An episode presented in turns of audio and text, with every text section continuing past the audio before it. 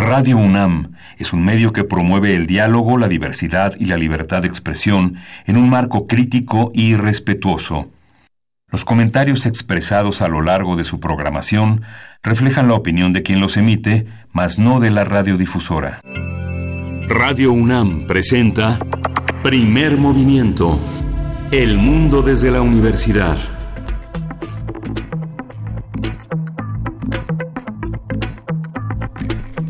Hola, buenos días. Hoy es 10 de mayo y es viernes. Y son las 7.05 de la mañana aquí en la Ciudad de México y estamos en la cabina de Radio UNAM en primer movimiento. Berenice Camacho, ¿cómo estás? Buenos días. Hola, muy buenos días, Miguel Ángel Quemain. Muy buenos días a ustedes allá afuera que nos sintonizan. Sí, en este 10 de mayo, eh, pues iniciamos, iniciamos aquí en un día, eh, pues festivo, un día que, eh, pues se le da de asueto y de descanso a muchas personas, a las mujeres en general, en, en algunas instituciones, pero a las mujeres que son madres. Y pues bueno, hoy se espera Miguel Ángel que, pues precisamente que madres de personas desaparecidas lleven a cabo la octava marcha de la dignidad en México, eh, pues en distintas ciudades, en distintas ciudades, incluida esta ciudad de México. Pueden encontrar más información con el hashtag en las redes sociales, en Twitter, con el hashtag hasta encontrarles. Eh, se prevé que a las 10 de la mañana inicie esta marcha del Monumento de la Madre al Ángel de la Independencia. Y pues bueno, ahí están estas eh, pues estas heridas abiertas, grandes, permanentes en nuestra sociedad, mujeres que buscan a sus familiares, a sus eh, a sus hijos, a sus hijas, también por parte de las mujeres que han sido eh, de las de las madres que tienen hijas que han sufrido la violencia feminicida, también se, se reunirán. Entonces, bueno, iniciamos con esto y supongo Miguel Ángel también entre el tema de la reforma, la aprobación de la reforma educativa en el Senado que tuvo lugar el día de ayer, ya por fin para turnarse a, las, a los congresos locales con 17 congresos, eh, pues se aprobará, será constitucional esta reforma educativa o pues eh, y, otro de los grandes, grandes temas también, la licitación que se declara desierta, la licitación para la refinería de dos bocas, eh, pues ¿cómo, ¿cómo lo viste, Miguel Ángel?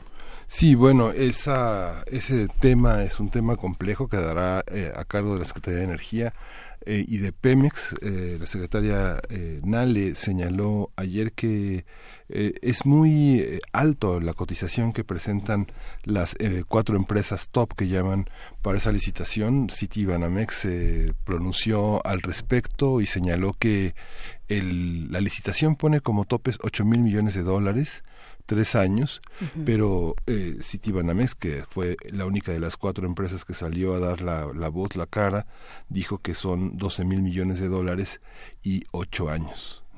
Entonces, bueno, son muy contrastantes. Son muy contrastantes eh, en relación también a las declaraciones que a los diagnósticos que ha presentado el gobierno federal sobre los precios tan inflados que tal vez eh, si se piensa en, la, en esta dinámica de apegarse a lo que el gobierno federal ha señalado como tener la oportunidad de vivir del gobierno, eh, pues produce incertidumbre en el sentido en el que no sabemos si una licitación con las características que propusieron tiene una, una dimensión absolutamente calificada y rigurosa por parte de las empresas participantes y realmente lo que se están eh, lo que se está proponiendo es algo eh, exorbitante en materia de tiempo y en materia de costo. Entre 8 mil millones de pesos y 12 mil, pues es una, una cifra enorme y algo que se va a hacer una, nada menos que una refinería para procesar gran crudo. Ocho años contra tres años. Sí, Sí, pues eh, es una discusión que está eh, por todos lados, que seguirá, por supuesto, porque ante este panorama en el que se declara desierta la licitación, pues el gobierno anuncia, el gobierno federal, que será Pemex quien asumirá la construcción de esta refinería, eh, pues con estas condiciones, 8 mil millones de dólares en tres años, ¿no? y pues bueno, algunos se cuestionan la viabilidad. Primero que nada, bueno, que, que siempre ha sido el tema, ¿no? Desde que se planteó esta posibilidad, que la la viabilidad de construir una refinería cuando eh, pues en la tendencia en el mundo es buscar la sustentabilidad a través de otro tipo de fuentes, de fuentes renovables, de fuentes eh, de energía limpia, por ejemplo, ¿no? Y también por otro lado cuando eh, la no es la construcción de refinerías, sino la explotación de en aguas en aguas someras, la exploración, perdón, en aguas someras, pues uno de los fuertes de Pemex, sino la construcción de, de refinerías. En todo caso, lo que se busca es la autonomía eh, energética, que ese es un tema muy interesante, ¿no? Eh, sí, la autonomía energética, ¿a qué costo? Pues lo, lo, estaremos viendo. Sí, lo vimos en primer movimiento, hemos consultado con especialistas y la presunción de un salto tecnológico en la próxima década lleva a pensar que tal vez cuando esté lista la refinería sean innecesarias esas fuentes de energía, ¿no? Que se desarrollen de otra manera. Pero eh, yo creo que salimos ganando porque que, no nos preguntaron a los ciudadanos si, la, si queremos que queremos en relación a eso, porque bueno, habría que hacer una maestría, un doctorado en ingeniería petrolera y tal vez no haya tiempo para que la encuesta llegue eh, después de que hayamos concluido esos estudios, pero es, es un tema complejo, aunque se pongan sobre la mesa los resultados de las licitaciones, pues es un tema muy especializado, que los ciudadanos un poco estamos inermes ante las resoluciones gubernamentales que son en un orden técnico muy muy fuerte ¿no? muy estricto sí se eh, se dice por ejemplo que pues por muy rápido que suceda eh, todo este proceso de construcción pues serían cuatro años cuatro años me parece que ese es el ejemplo de una refinería en India que duró eh, en, en su proceso cuatro años y pues el gobierno federal está proponiendo tres pues eh, sería antes de que Andrés Manuel López Obrador dejara su mandato. Entonces, bueno, es interesante y lo tendremos que consultar con los expertos como porque, como bien dices, eh, pues es un tema además bastante técnico. ¿no? Sí, había una precisión que hacía el expresidente Fox cuando eh, inició sus funciones. Él dijo que necesitaba 25, 35 años gobernando para poder dar resultados. Yo creo que también esta visión de tener un gobierno un gobierno que quiere hacer los grandes proyectos en su sexenio, tal vez es algo que tendríamos que pensar en cambiar, ¿no? Eh, tal vez eh, si alguien piensa que el signo de su partido va a gobernar en los próximos 50 años, tendría que pensar eh, cómo organizar los proyectos que no necesariamente quepan en su sexenio, sino que quepan en la, en la, en la larga vida que puede tener el país. Por supuesto, es un lastre que hemos arrastrado, ¿no? También eh, flanquear la institucionalidad eh, por los proyectos sexenales. Eh, pues bueno, estaremos conversando al respecto seguramente la próxima semana.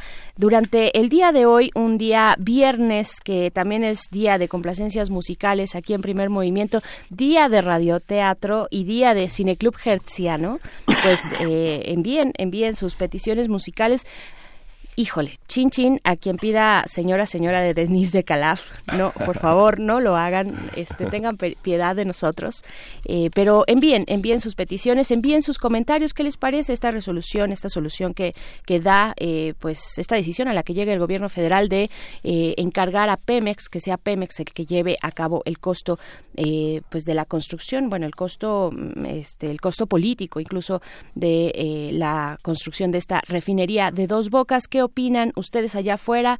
¿Fueron a trabajar, no fueron a trabajar? ¿Van a celebrar con su mamá, con su familia? Pues díganos arroba P Movimiento en Twitter, Primer Movimiento UNAM en Facebook y pues iniciamos con mucha información y distintos temas, Miguel. Sí, vamos a iniciar, bueno, le damos la bienvenida a la Radio Universidad de Chihuahua que también está en las frecuencias 105.3, 105.7 y 106.9. Eh, estamos de 6 a 7 en la hora de Chihuahua, de 7 a 8 en la Ciudad de México y pues abrazamos a nuestros colegas de la Radio Universidad de Chihuahua y a los radioescuchas que están eh, fieles a la programación de la radio universitaria. Vamos a iniciar con en este viernes de ocio Zapata en la UNAM. Vamos a conversar con Paulina Michelle Concha. Ella coordina, es la coordinadora académica y hizo la selección de documentos gráficos del portal Zapata en la UNAM. Es un trabajo espectacular, un trabajo exhaustivo y que lleno de sugerencias para este año dedicado a Zapata, lleno de lecciones a través de la fotografía.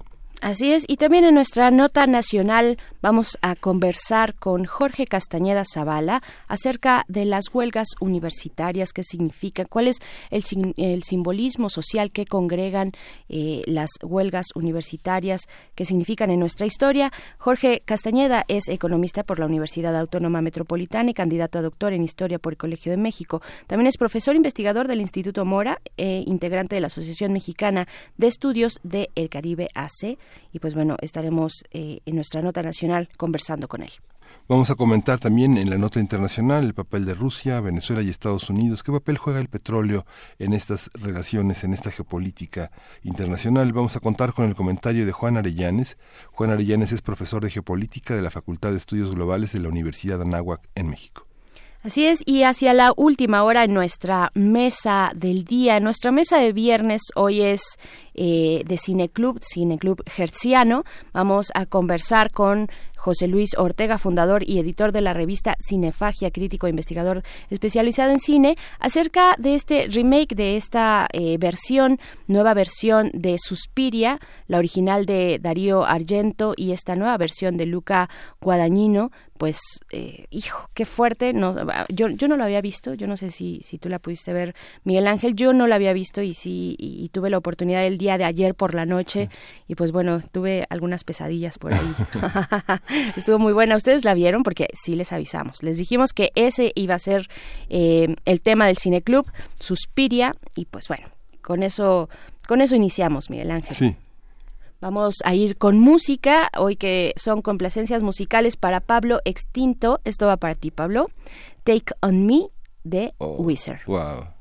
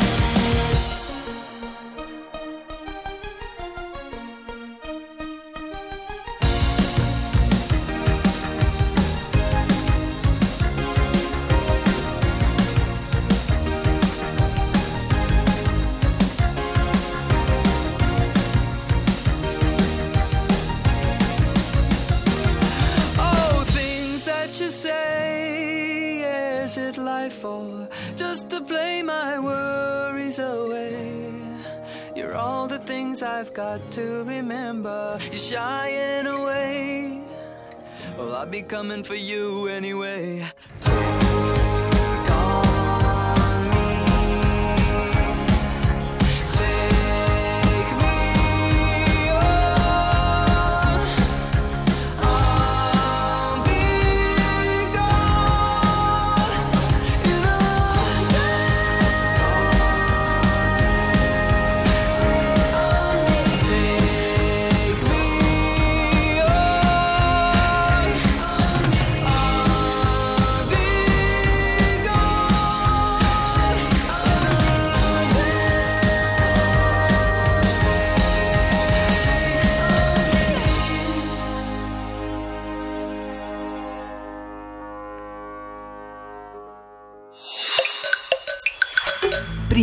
movimiento. Hacemos comunidad. Viernes de ocio. Emiliano Zapata nació el 8 de agosto de 1879 en San Miguel, en Enecuilco, Villa de Ayala, en Morelos, y murió asesinado el 10 de abril hace justo un mes, en 1919. Fue una de las figuras más destacadas de la Revolución Mexicana, creó y dirigió el Ejército Libertador del Sur y promulgó el Plan de Ayala. A 100 años del asesinato de Emiliano Zapata, la Universidad Nacional Autónoma de México se suma a los eventos organizados para recordar este centenario con una exposición digital conformada por 400 fotografías y documentos sobre el caudillo del sur y el zapatismo. Zapata en la UNAM ofrece parte del archivo de los hermanos Gildardo y Octavio Magaña Cerda, que desde 1962 está bajo el resguardo de la UNAM y que fue transferido al archivo histórico de nuestra Casa de Estudios, adscrito al Instituto de Investigaciones sobre la Universidad y la Educación ISHUE. Para consultar esta exposición, ustedes pueden ingresar a eh, la página www.ahunam.com unam.mx y conversaremos en esta mañana sobre la exposición virtual Zapata en la UNAM que propone este instituto, el ISUE, eh, cómo, cómo se concibió este proyecto, qué posibilidades ofrece el formato y cómo están pensando que serán las visitas a esta exposición, estas visitas virtuales. Para ello nos acompaña Paulina Michelle Concha, ella es coordinadora académica eh, y, también de la selección de documentos gráficos del el portal Zapata en la UNAM, maestra en Historia del Arte, jefa de la sección de, de organización y descripción del Archivo Histórico de la UNAM. Bienvenida ¿cómo estás, Paulina? Mm, muy buenos días. Hola, buenos días. Muchas gracias por la invitación. Este, bueno, cómo se concibió fue, bueno, obviamente teníamos tenemos un archivo que, queríamos dar a conocer o que queremos dar a conocer siempre, ¿no? Pero más en este momento que que se conmemoran los 100 años del asesinato del general Zapata. Y bueno, se nos ocurrió darlo, o sea, hacer este portal porque es una, es una forma más fácil de, llegar a todo el mundo, ¿no? No nada más aquí, sino, bueno, que se conozca hasta en China, ¿no? Entonces, es una, seleccionamos 400 fotos, bueno, yo las seleccioné, en realidad, eh, porque todo lo, de, lo que tiene este archivo, sí hay mucho de Revolución Mexicana, otras cosas ya no son del tema de Revolución, pero estas 400 fotos sí tienen que ver exactamente con, esta temática. Octavio, digo, Gilardo Magaña era, mm, fue el heredero de, de Zapata. O sea, cuando asesinan a Zapata, él se queda al mando del Ejército Libertador del Sur. Y entonces hereda, digamos, estos documentos, él los resguarda. Y tenemos no nada más fotografías, también hay muchos documentos, este, con la firma de Zapata, venían, tenían el papel membretado del Ejército Libertador del Sur y tenían varias, eh, varios departamentos, porque no nada más era así este un grupo de revolucionarios que andaban este balaseando gente o cosas así que nada de eso, ¿no? Sino que tenían toda una organización de hacienda, de economía, de instrucción pública y, y tenían estos papeles así, las cartas membretadas y todo con sus proyectos, ¿no? Por ejemplo, en pleno en plena revolución, eh, el general Zapata eh, emite documentos en los que ordena que, que, sigan las clases, ¿no? Que sigan los maestros dando clases y todo, ¿no? En el estado de Morelos. Es algo pues muy muy conmovedor, ¿no? Realmente. Y las fotografías son muchas de ellas de generales que quizá ya no pasaron así a la historia como el general Zapata, pero pues que tuvieron su papel importante ahí, ¿no? Em, tenemos retratos algunos, la mayoría son así muy posados, ¿no? Porque se sentaban así y ellos les decían, váyanse a bañar y ya se ponían todos este, arregladitos para la fotografía de grupo. Claro, no había instantáneas, ¿no? Era un evento, supongo, la sí, fotografía. Sí, yo creo, sí, claro. Y por ejemplo, algo que a mí me parece muy importante de este archivo, tenemos más o menos como 58 fotografías de Cruz Sánchez, que era un fotógrafo ambulante, por decirlo de alguna forma, de estudio ambulante, porque él era además de fotógrafo, el presidente municipal de Yautepec. Mm. cuando era cuartel zapatista. Sí. Entonces, pues es muy curioso porque es la gente del pueblo y los generales que estaban en Yautepec, ¿no? Entonces les tomaba la foto y ponía un telón en la parte de atrás y entonces se veía como unas macetas y plantas y todo, todo pintado, ¿no? Y luego vemos la, la banqueta y de ahí hasta cervezas tiradas, ¿no? Hay frascos tirados y todo. Entonces muy muy lindo, ¿no? Y son fotos entrañables y muy dignas, o sea, los generales salen así con una dignidad este pues sí es- son muy lindos retratos Hay una, una, una, una deuda con la pintura, este, con la pintura con la pintura realista de la época, ¿no? Del siglo XVII sí, son- y sig- siglo XVIII y siglo XIX. Pero además la limitación del recurso fotográfico. Si no se quedaban quietos y no posaban, no salían, porque la, la resolución, la velocidad de las cámaras, la, la, la calidad del negativo no, no permitía movimiento. Sí, claro era claro una obturación larguísima, ¿no? Sí. Sí, este, bueno, ya para este entonces quizá no sea tan, ta- tanto, pero sí es verdad, hay fotos de esa época en las que un movimiento y se ve la gente Movida. un poco movida, ¿no? Claro. Y también tomó fotos este señor Cruz Sánchez de la gente del pueblo, ¿no? También hay niños, este, paisajes. Tenemos ahí una foto de unos señores recolectando mangos, este, cosas así muy, muy lindas, ¿no? Que no es nada más la parte de la revolución armada, la lucha armada, sino también la vida cotidiana del pueblo, ¿no? Y luego también, eh, además de estas fotos, está una, es una recolección, una colección que fueron haciendo los hermanos. En primer lugar, eh, Gildardo Magaña, cuando escribió Zapata y el agrarismo en México. Y por el otro lado, su hermano Octavio, con la historia doc- documental de la revolución, también fue reuniendo fotografías. Entonces ellos fueron haciendo también esta colección. O sea, no, no es de que les fueran así que hubieran llegado junto con todos los documentos de Zapata, sino que ellos también se dieron a la tarea de buscar imágenes para su libro, por un lado, y para los artículos de, del, del periódico El Universal que salieron, ya en los años 50 se escribió Octavio, ¿no? Y Gildardo en 34 sacó el libro, y ahí hay muchas de estas fotos, algún, bueno, algunas de estas fotos. Paulina, comentabas que cerca de 4.000 fotos estuviste viendo. Son, Sí, son que- cuatro mil fotos. Pero quedan 400 en la exposición. Sí, el 10% exactamente, porque las otras 4.000, o sea, bueno, el resto, las 3.000, son del general Gildardo Magaña cuando ya fue gobernador de Michoacán. Él después de la revolución se fue a... Primero estuvo en Rosarito, estuvo en, Tijua- en Baja California, era territorio, el territorio de Baja California, era el gobernador de ahí, y ya después hizo su campaña para ser gobernador de Michoacán, él era de Michoacán.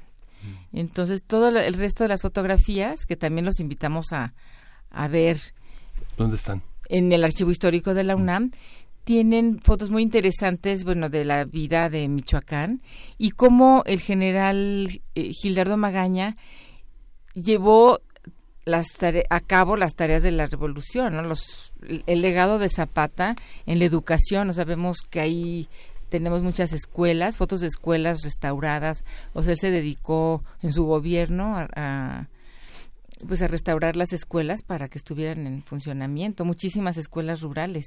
Claro. Entonces tenemos fotos de eso. Los niños de Morelia también llegaron en- durante su ajá, su gobierno. ¿Cómo fue, cómo fue eh, Paulina Michel, cómo fue el proceso, tu proceso, tu proceso curatorial? También cuáles son las fuentes de estos archivos visuales. Tenemos siempre el referente muy inmediato del archivo Casasola para, para hablar de la revolución y un archivo que siguió por generaciones además, ¿no? Sí. Pero ¿cómo fue para ti? Eh, ¿Cuáles son las fuentes de estos archivos?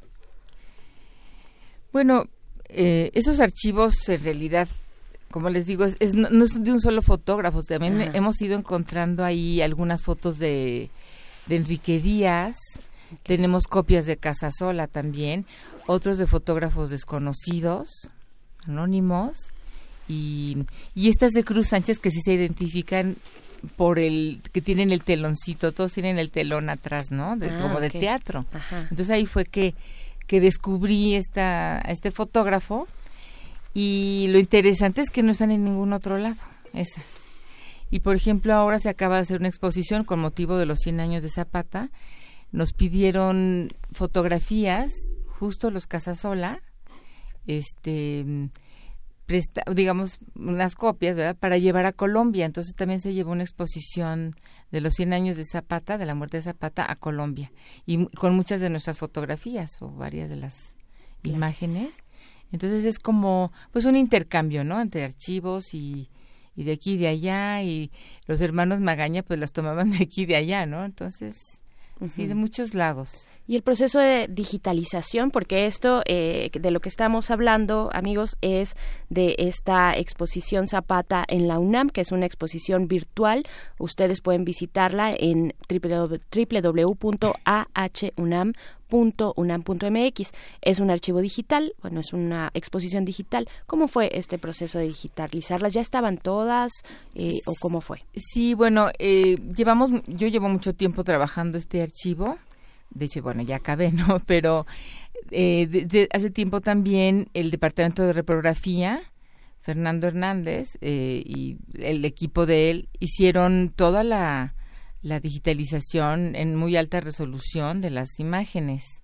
Por eso las vemos con una gran calidad ya en, en pantalla, ¿no? Y es un trabajo de equipo realmente, ¿no? O sea, yo hago, yo hice la parte de catalogación, de identificar y todo. Ellos la digitalización. También tenemos un, departamento de, bueno, una sección de, de conservación que nos han ido guiando de cómo guardar las fotografías eh, pues sí, básicamente sería como los que hemos trabajado en esto y también un ingeniero, ¿no? Estuvo Ricardo Sandoval que nos estuvo apoyando para la construcción del, del portal. También Cuitláhuac Oropesa, que él fue el que diseñó así los colores y los botones para ir marcando, este, que fuera atractivo, ¿no? Para la gente que nos visita las personas de archivos tienen así como, y muchos funcionarios tienen la ilusión de digitalizar los acervos, pero eh, ¿cómo se conserva digitalmente una fotografía? Hay que mantener el negativo, hay que mantener el formato, el soporte original para poder, para poder digitalizar a los formatos que se requieran. Normalmente para una impresión tamaño carta algo se digitaliza a 300 dpi, que ya es una ya es un lenguaje este que cualquiera ya conoce, que se dedica al diseño, que se dedica a la publicidad. Eh, ¿Cómo se conserva una foto? Usted tiene que diseñar a una medida específica. ¿Cuáles son los criterios de digitalización y qué tanto este, son solo para difusión, para intercambio con otros archivos? Eh, bueno, sí, lo tenemos, digamos que nuestro, el departamento de reprografía o la sección de reprografía, sí lo tienen en diferentes, este, resoluciones. Resoluciones, ¿no? Entonces, dependiendo de, dependiendo del caso, te da la imagen en uno o en otro, en otra resolución, ¿no?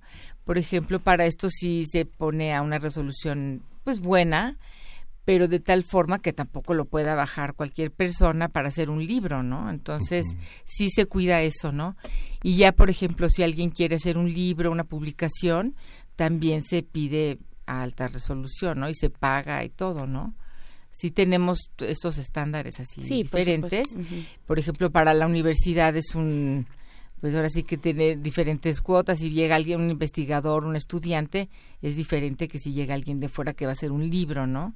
Entonces, sí, sí tenemos esto, estos, este tipo de pues de cambios, ¿no? De, cada quien puede ir escogiendo según su necesidad y nosotros por nuestro lado con el departamento de conservación sí las tenemos que guardar de una forma con sus fundas de polipropileno libres de ácido en cajas de polipropileno negras de preferencia, que no les dé la luz y ya evitar el contacto con el usuario, ¿no? Porque es de lo que se trata, que ya no se estén manipulando, porque son materiales únicos, muy delicados. ¿Y esta experiencia en la UNAM, cómo, cómo, se, cómo se ha recibido? Uno, uno pensaba, pensaba, no sé, en hace 30, 40 años, que los grandes difusores de la historia de México eran pues los vendedores de camisetas y fotos en la lagunilla, porque ahí estaban las fotos de la Revolución Mexicana. Y, y después lo vimos en los, en los propios repositorios, este Pachuca, el AGN, el Mora, etcétera. Pero esta, esta manera de difundir a través de lo digital eh, es una confianza en que sí va a ser visto por muchísimas personas. ¿Ya, ya empezaron a tenerlo? Es una confianza que esperemos que sí, ¿no? Yo creo que mm, mucha gente también ya ahora, sobre todo los jóvenes, ¿no? Les gusta consultarlo así, más que ir a nuestro archivo.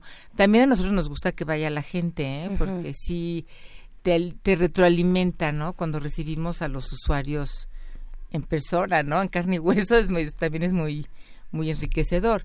Pero sí la idea es que también alguien de que vive en Sonora pueda consultar estas fotografías, ¿no? O la propia gente de Morelos, que en donde está muy arraigada la figura de Zapata, ¿no? Claro. Queremos que, que tengan acceso. ¿Cómo se fue delineando la historia, la historia, el hilo conductor que eh, podemos ir observando en el sitio electrónico, en el sitio digital? Eh, cómo, cómo fueron planteando y perfilando también, porque Zapata es una figura eh, también polémica, ¿no? Sí, bueno, eh, quisimos darle primero relevancia al Ejército Libertador, que es el que es el, es el archivo que tenemos en realidad, ¿no? El del Ejército Libertador del Sur y Centro. Luego, eh, la Convención de Aguascalientes, que también fue un evento pues muy importante que reunió, al, reunió las diferentes fuerzas, a los villistas con los zapatistas. También fue algo, pues es un antecedente de la Constitución, del constituyente, ¿no? Ya de que se hace la Constitución y todo. ¿Esa foto de quién es? Como un ensayo. La de, precisamente la de, eh, la, la de Aguascalientes. ¿Lo tienes ahorita el dato?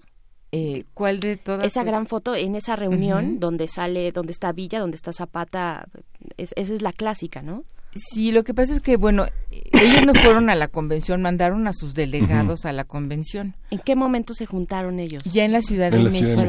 sí, Ajá, porque en ese momento, de hecho, Zapata manda a Gildardo Magaña, ¿no? Mm. O sea, va a ser su representante. Gildardo Magaña era una persona, uno de los brazos derechos, tenía muchos, este, Otilio Montaño, eh, en la convención y en, todo el movimiento, ¿no?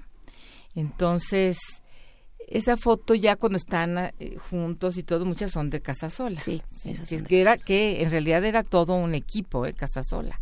No era una sola persona, sino que había muchos fotógrafos que trabajaban ahí gran parte de ese archivo. Digamos, como un, hombre que vivió prácticamente 40 años, ¿cuántas fotos puede tener de él, digamos? Ahora tenemos el cumpleaños de la Kikis con el teléfono celular y bueno, la Kikis tiene 3.000 fotos en un cumpleaños, ¿no? En, en unas dos horas. Pero alguien que vive 38 años, 40 años en ese, en ese momento, ¿de cuánto estamos hablando de un acervo? Si pensamos que, por ejemplo, ahora que señala el, el archivo, el Enrique Díaz, que es uno de los archivos, columna vertebral del AGN, del Archivo General de la Nación, el tema de Pachuca, que es un archivo que también que eh, la, última exposición que hicieron ellos en, en, Morelos justamente para conmemorar ese aniversario solo tiene 40 fotos. Sí, y bueno, y sí fue fotografiado, o sea, sí, hay varios retratos, se ve que un, eh, un, día leí un artículo que a él le gustaba mucho que lo retrataran y de hecho mm. se ponía elegantísimo. No sé si han visto las fotografías del general Zapata elegantísimo en sus retratos y le gustaba muchísimo. Yo creo que lo retrataran así, ¿no? En estudio. Y nosotros, curiosamente, con todo este, en este archivo, solamente tenemos un solo retrato de Zapata, en original, digamos, con su hermano y con otras dos personas al lado. No tenemos más, o sea, no hay fotos de, del general Zapata en original en el archivo. Están los generales zapatistas, de, de, Morelos, ¿no? Pero de él solamente hay una que está ya muy maltratada y la tenemos pues ya casi que en caja de vidrio, ¿no? Yo sí eh, quiero la quiero, o sea, quiero que se conserve mucho porque ya no ya no prestarla a la gente porque sí es, es es chica, es una foto pequeña, tamaño postal y está pues, estuvo doblada, parece ser que alguien la tuvo en la cartera o algo así, ¿no? Está completamente pues con los dobleces y todo, entonces sí la tenemos muy, muy... Muy protegida. Muy protegida. Y no hay, nosotros no tenemos fotos, retratos, así como los que tienen Casa Sola. Sin embargo, por ejemplo, ahora con esta exposición de Colombia, eh, la familia Casasola, no, no, no, no, no, los, no el archivo de Pachuca, sino la familia la Casasola, nos pidió imágenes, pero yo dije, pero ellos tienen fotos. Nos dijeron, sí, pero no tenemos muchas copias, ¿no? Mucho de lo que ustedes tienen no lo tenemos. Entonces nos pidieron las copias de los negativos de ellos mismos. Y son los que se fueron a Colombia. Claro. Entonces sí, sí es qué bueno que lo tenemos nosotros, ¿no? que lo resguardamos. Sí, por supuesto. Y, y también eso eh, quería eh, preguntarte, Paulina, eh, ¿qué, qué, qué les ha dejado? ¿Qué les ha dejado esta experiencia? ¿Qué, qué nos va a dejar eh, en general? Y en este intercambio de archivos, en este repensar a Zapata y al Ejército del Sur, eh, ¿qué, ¿qué enseñanza nos deja esta vuelta a la historia, este regresar a partir de lo visual? Sí, bueno, yo creo que nunca se acabará de de entender a Zapata ni de ni de tenerle toda la o de, o de estudiarlo no más bien porque es un personaje con muchos eh, pues, con muchos ah, eh, digamos detalles de que hay que ir analizando no esto por ejemplo de la educación sería un tema pues muy interesante no de ir ir indagando en los archivos no nada más en estas fotos sino que hay en todos estos tenemos 12 cajas de mm, son 144 cajas de, del, del, archivo de Magaña de expedientes de, documentos, pero solamente 12 son del ejército zapatista. 12. 12. Son 12 cajas con una información interesantísima, ¿no? Y, mm, y, pues todos sus postulados, sus proyectos, este, yo creo que para la historia y para repensar y para retomar también cosas de él, ¿no? Ideas claro. que fueron que son valiosas, ¿no? Claro, y de la reproducción fotográfica de la época, ¿qué, qué, qué te deja a ti en esta investigación, en tu trabajo de curaduría? ¿Descubriste algo nuevo, algo que no tenías tal vez en la mira y que te haya sorprendido? Pues mira, lo que pasa es que ya son fotos que para mí ya casi que son parte de mí misma porque las he visto muchísimo. Este, le tengo un gran cariño a este archivo, es casi que ya siento que Gildardo Magaña es mi abuelito, ¿no? Porque sí, para mí fue irme enamorando de esta, de este archivo, de estas fotos. Este, y pues no sé qué te puedo decir, pero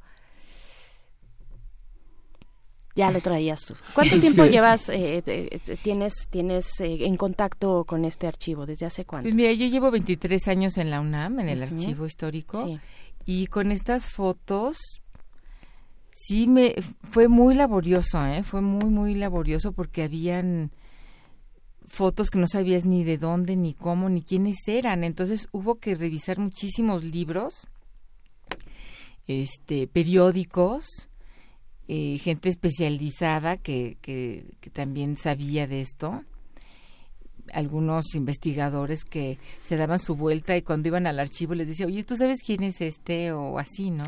Para ir identificando. O a veces yo les decía, o ellos veían que en mi catálogo había puesto tal personaje y me decían, no, fíjate que no, ese no es. Digo, pero es que lo encontré en el diccionario de personajes de la revolución. Me dicen, está mal, ese no está bien en el diccionario. Ah, mira. Entonces, gente que sabía más que el propio diccionario de personajes de la revolución, ¿no? Entonces yo, yo, iba corrigiendo también mi catálogo y, y bueno, y luego también por otro lado, ya cuando terminé este catálogo, hubo pues un investigador especializado en Zapata que me dijo, oye, por favor, mándame tu catálogo que me es muy útil, ¿no? Entonces, bueno, yo me sentí muy honrada con, con eso porque para él, que es así un especialista en, en el tema, me dijo, no, pues me sirvió muchísimo porque ya desde mi casa fui viendo los pues todos los personajes y todo, ¿no?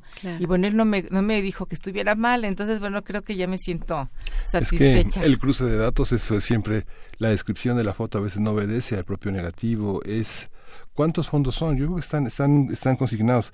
¿Cuáles fotos eran? El fondo Heriberto Jara, el fondo Urquizo, sí, tenemos, está el fondo Armando Aguirre. Son como, no sé, son como 10 fondos. Roque Estrada. Roque Estrada, Marcelín, Marciano González, ¿no? Sí. Este, Roque Estrada también, que eran eh, Marciano y Roque Marciano González. Marciano González. Son muchísimas fotos que dicen cosas Juan distintas. Barragán. En esta exposición algo interesante es ver ¿Qué veía Zapata con esos ojos revolucionarios o esos ojos conservadores en el mundo que le rodeaba en, en Morelos, que es un mundo tan diverso, tan rico, tan, ah, tan, tan, afromexicano y tan indígena y al mismo tiempo tan mestizo, ¿no? Es lo que, digamos, eh, todo el, todo el desarrollo del porfirismo hasta su final vivió Zapata. Sí, bueno, está consignado en esa vida, ¿no? Claro, él mismo trabajó en una hacienda y ahí tenemos las fotos de la hacienda en donde trabajó Zapata, ¿no? Atliguayán. Y tenemos, por ejemplo, otras fotos de los trenes chocados por los zapatistas, Ah, quemados. O sea, sí también hay cosas de, pues de, de lucha, ¿no? Armada. O vemos, ten- hay unas fotos muy bonitas del ejército zapatista con sus banderas y ya a caballo, ¿no? Claro. Como que ya se van huyendo de algún lado, ¿no? Serían como las demás acción que tenemos, ¿no? Claro. Ah, eh, Paulina, antes de despedirnos eh, de esta conversación, que además te agradecemos el doble por ser hoy eh, un día en el que muchas personas no, no laboran, eh, te agradecemos que estés acá. No, Yo quiero preguntarte, eh, quiero, quiero preguntarte sobre la presencia de las mujeres en este archivo fotográfico. Sí, fíjate que hay unas pocas eh, y yo sí he tratado como de darles relevancia, ¿no? De hecho les dije, ay, no pongan esta en, en uno de los, en una de las páginas, en estos botones de, de los temas, porque está una señora con sus dos hijos o tres, creo que son dos o tres, este, fotografiada, ¿no? Sí, tres hijos, uno en brazos y dos a un lado. Exacto. Entonces dije, no, esta foto tiene que, que estar, ¿no? Luego hay una señora que se llama se llama Julia Mora, que también fue un gran apoyo para los zapatistas. Ahí tenemos la, la foto de ella. Y mm, hay otra, era, ¿cómo se llamaba? Rosa Bobadilla, era otra de las generalas. Y hay pocas fotos, pero yo creo que sí hay, había muchas mujeres en el movimiento, ¿eh? Claro. Muchas. Pues, pues ahí está la invitación para que ustedes, hoy que además tienen un poco de tiempo, antes de ir a festejar a, su mamá, le dediquen un vistazo. eh, está en nuestras redes sociales, ya hay link, pero se los pasamos de nuevo, www.ahunam.unam.mx y pues eh, muchas gracias Paulina Michelle Concha, coordinadora académica y de selección de documentos gráficos de este portal Zapata en la UNAM para festejar los 100 años del asesinato de este eh, referente importantísimo importantísimo de verdad de eh, la lucha revolucionaria en nuestro país. Muchísimas gracias, Paulina. Gracias a ustedes, ¿eh? Buenos días. Gracias, Paulina. Gracias por la invitación. Gracias. Y vamos, mientras tanto, a música, antes de continuar con nuestro radioteatro, vamos con música, vamos a escuchar este grupo finlandés, esta canción de 2001, Dolor de Corazón en cualquier momento. El grupo es Him.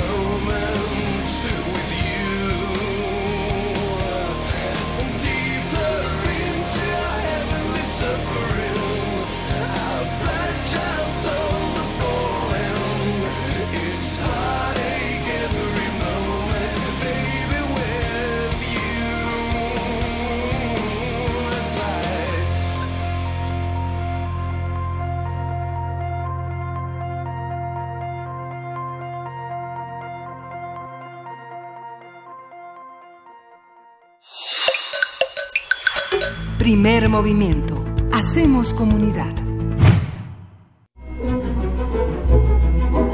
Para teatros, los radioteatros de primer movimiento.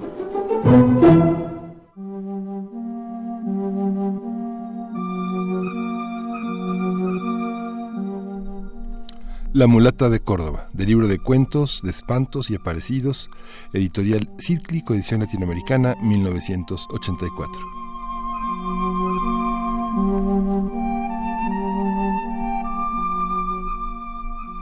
Cuenta la leyenda que hace más de dos siglos vivió en la ciudad de Córdoba, en el estado de Veracruz, una hermosa mujer que no envejecía a pesar de los años. La llamaban la mulata y era famosa como abogada de casos imposibles los jóvenes sin pareja, los obreros sin trabajo, los médicos sin enfermos, todos, todos acudían a ella y a todos la mulata los dejaba satisfechos. Los hombres, prendados de su belleza, se disputaban la conquista de su corazón, pero a ella, a nadie, ella a nadie correspondía, a todos desdeñaba. La gente comentaba los poderes de la mulata y decía que decían que era una bruja, una hechicera, algunos aseguraban que la habían visto volar por los tejados y que sus ojos negros despedían miradas satánicas mientras sonreía con sus labios rojos y sus dientes blanquísimos. Otros contaban que la mulata había pactado con el diablo y que lo recibía en su casa. Decían que si se pasaba medianoche frente a la casa de la bruja, se veía una luz siniestra salir por las rendijas de las ventanas y las puertas, como si por dentro un poderoso incendio devorara las habitaciones. La fama de aquella mujer era inmensa. Por todas partes se hablaba de ella y en muchos lugares de México su nombre era repetido de boca en boca.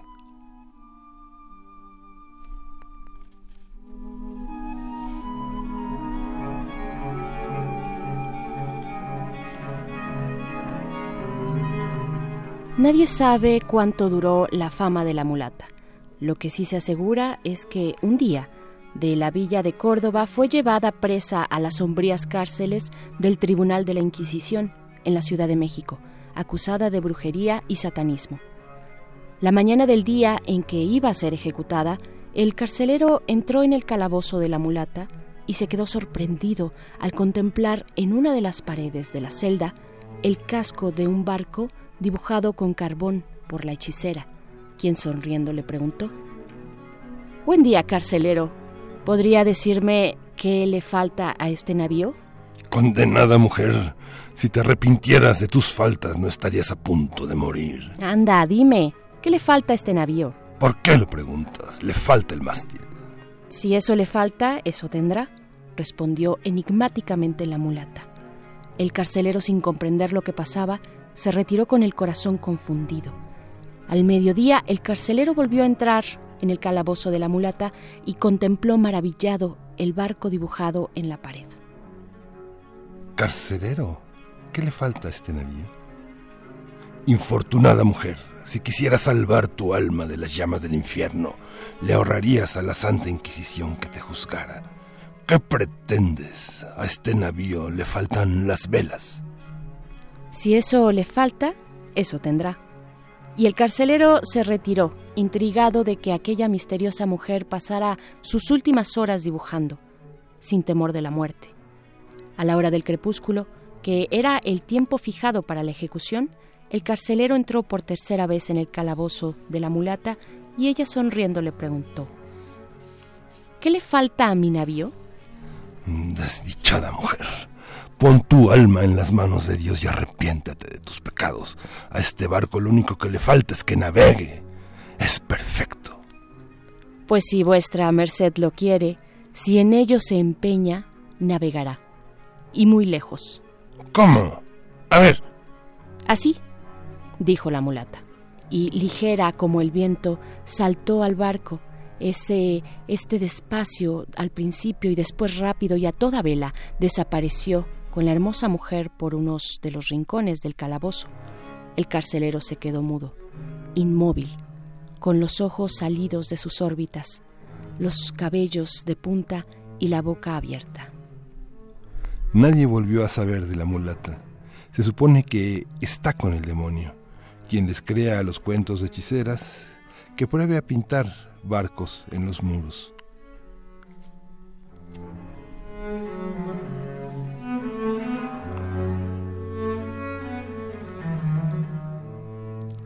La mulata de Córdoba, del libro Cuentos de espantos y aparecidos, editorial Sitcli, coedición latinoamericana 1984.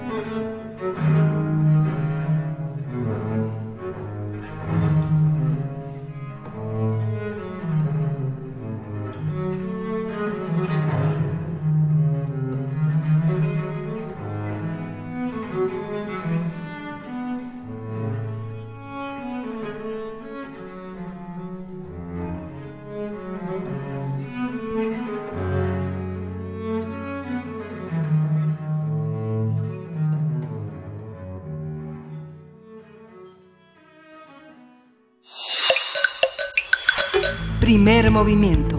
Hacemos comunidad. Son las 7 con 56 de la mañana de este viernes 10 de mayo y antes de despedir la primera hora y despedir también a quienes nos sintonizan a través de la Radio Universidad de Chihuahua, queremos invitarles a un cabaret muy particular, el Cabaret Misterio en el foro Belsin, eh, Belesin, y invitan a la puesta en escena El Cabaret del doctor Misterio, resolviendo el caso de la princesa Poca Risa. Tenemos, tenemos para quienes se acerquen a nuestra cuenta de Twitter, arroba PMovimiento, y manden un tuit con su nombre más el hashtag Cabaret Doctor Misterio. Tenemos cinco cinco pases, dos por uno, así es que son cinco tweets distintos. Este, para esta obra de cabaret, El Doctor Misterio, original de Andrés Carreño, que tendrá lugar los domingos 5, 12, 19 y 26 de mayo, y también el 2 y el 9 de junio. Es decir, de aquí y hasta el 9 de junio, todos los domingos, este eh, espacio está ubicado en Zempoala 90, Colonia de Narvarte, Alcaldía Benito Juárez. La obra iniciará, la obra de cabaret a la una de la tarde. Es una obra recomendada para niños y niñas de cinco años en adelante. Y pues bueno, eh, les recordamos, es la cita en el Bel Sin eh, Teatro Foro y Cabaret allá en la colonia Narvarte. Acérquense a nuestra cuenta de Twitter, que ahí Vania estará muy atenta de estos primeros cinco, cinco tweets con su nombre completo más el hashtag cabaret doctor Misterio, el doctor eh, pues abreviado Miguel Ángel y con esto nos vamos eh, con una complacencia musical de viernes. Sí, para Alma Mireles, una de las canciones más bellas de Oscar Chávez y más bellas de la lírica mexicana, Por ti.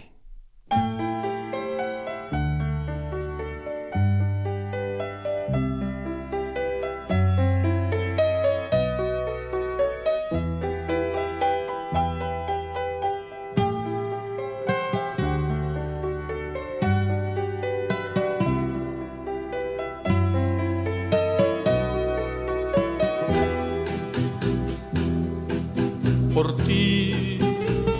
Yo dejé de pensar en el mar. Por ti yo dejé de fijarme en el cielo. Por ti me ha dado por llorar como el mar. Me he puesto a sollozar como el cielo. Me ha dado por llorar. Por ti la ternura se niega conmigo. Por ti la amargura me sigue y la sigo.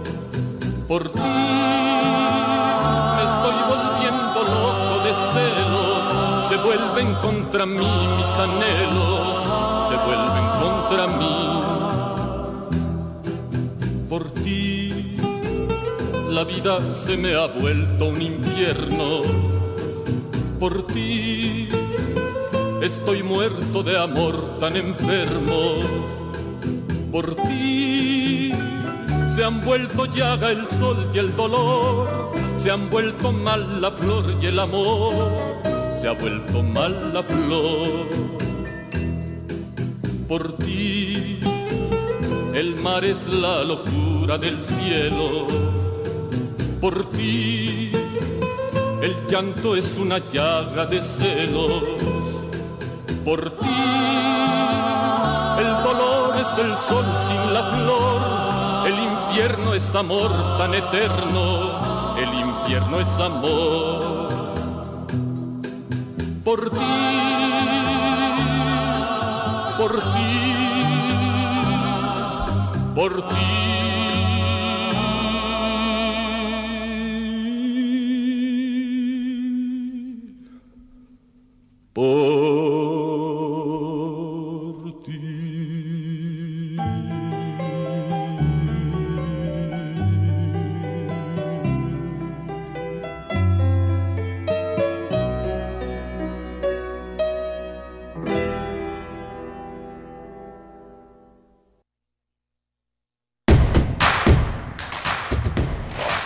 La música de primer movimiento día a día en el Spotify de Radio UNAM y agréganos a tus favoritos.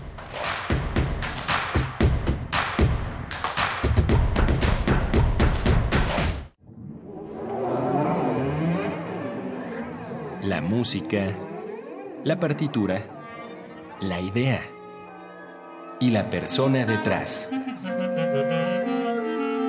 Escuchemos a los autores en Fa, nuestros compositores en síntesis.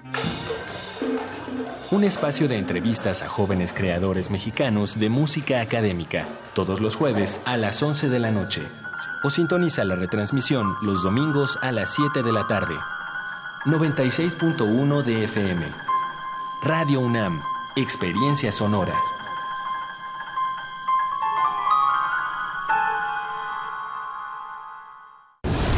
Habla Claudia Ruiz Macié. La renovación del PRI va en serio y es de fondo. Tú como militante puedes tomar las decisiones más importantes. Si quieres participar en la elección de dirigencias o ser consejero político, tienes que estar inscrito en el padrón. Visita tu comité estatal o municipal, verifica tus datos y actualízate. En esta renovación te necesitamos. Soy Claudia Ruiz Macié y yo me apunto con el PRI. Mensaje dirigido a militantes del PRI. Disfruta esta temporada de calor, pero cuídate. Toma agua aunque no tengas sed. Come alimentos frescos y procura estar a la sombra. Protégete con ropa holgada de manga larga, bloqueador solar y sombrero o gorra.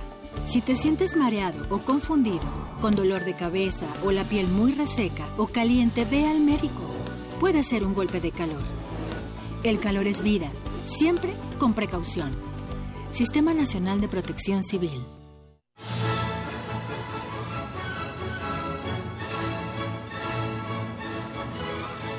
Escuchar una partitura de quien la escribió es un regalo. Es una oportunidad para entender las piezas desde su concepción. Los compositores interpretan. Un programa de Juan Elguera para contactar con los creadores de la música clásica. Acércate a su ejecución, melodías, biografía y contexto todos los domingos a las cinco y media de la tarde. Por el 96.1 de FM.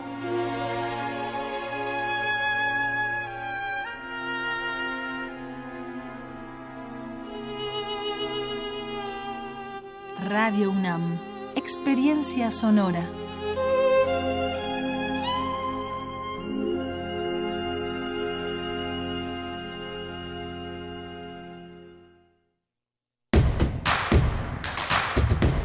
Síguenos en redes sociales. Encuéntranos en Facebook como Primer Movimiento y en Twitter como arroba PMovimiento. Hagamos comunidad.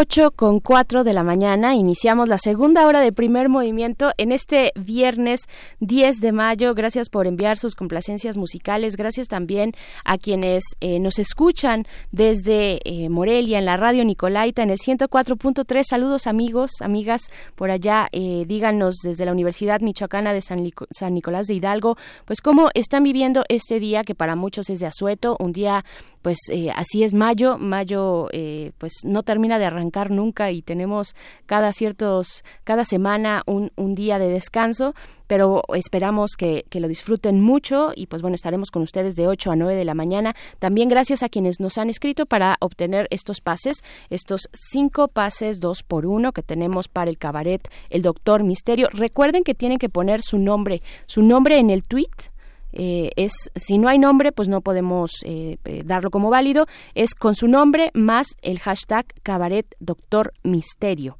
¿ok? Cabaret Doctor Misterio, más su nombre completo, su nombre completo. Eh, se van a, van a ser pues los primeros cinco tweets válidos con estas características. Se llevarán un pase 2 por 1 para la función de este domingo, 12 de mayo a la una de la tarde.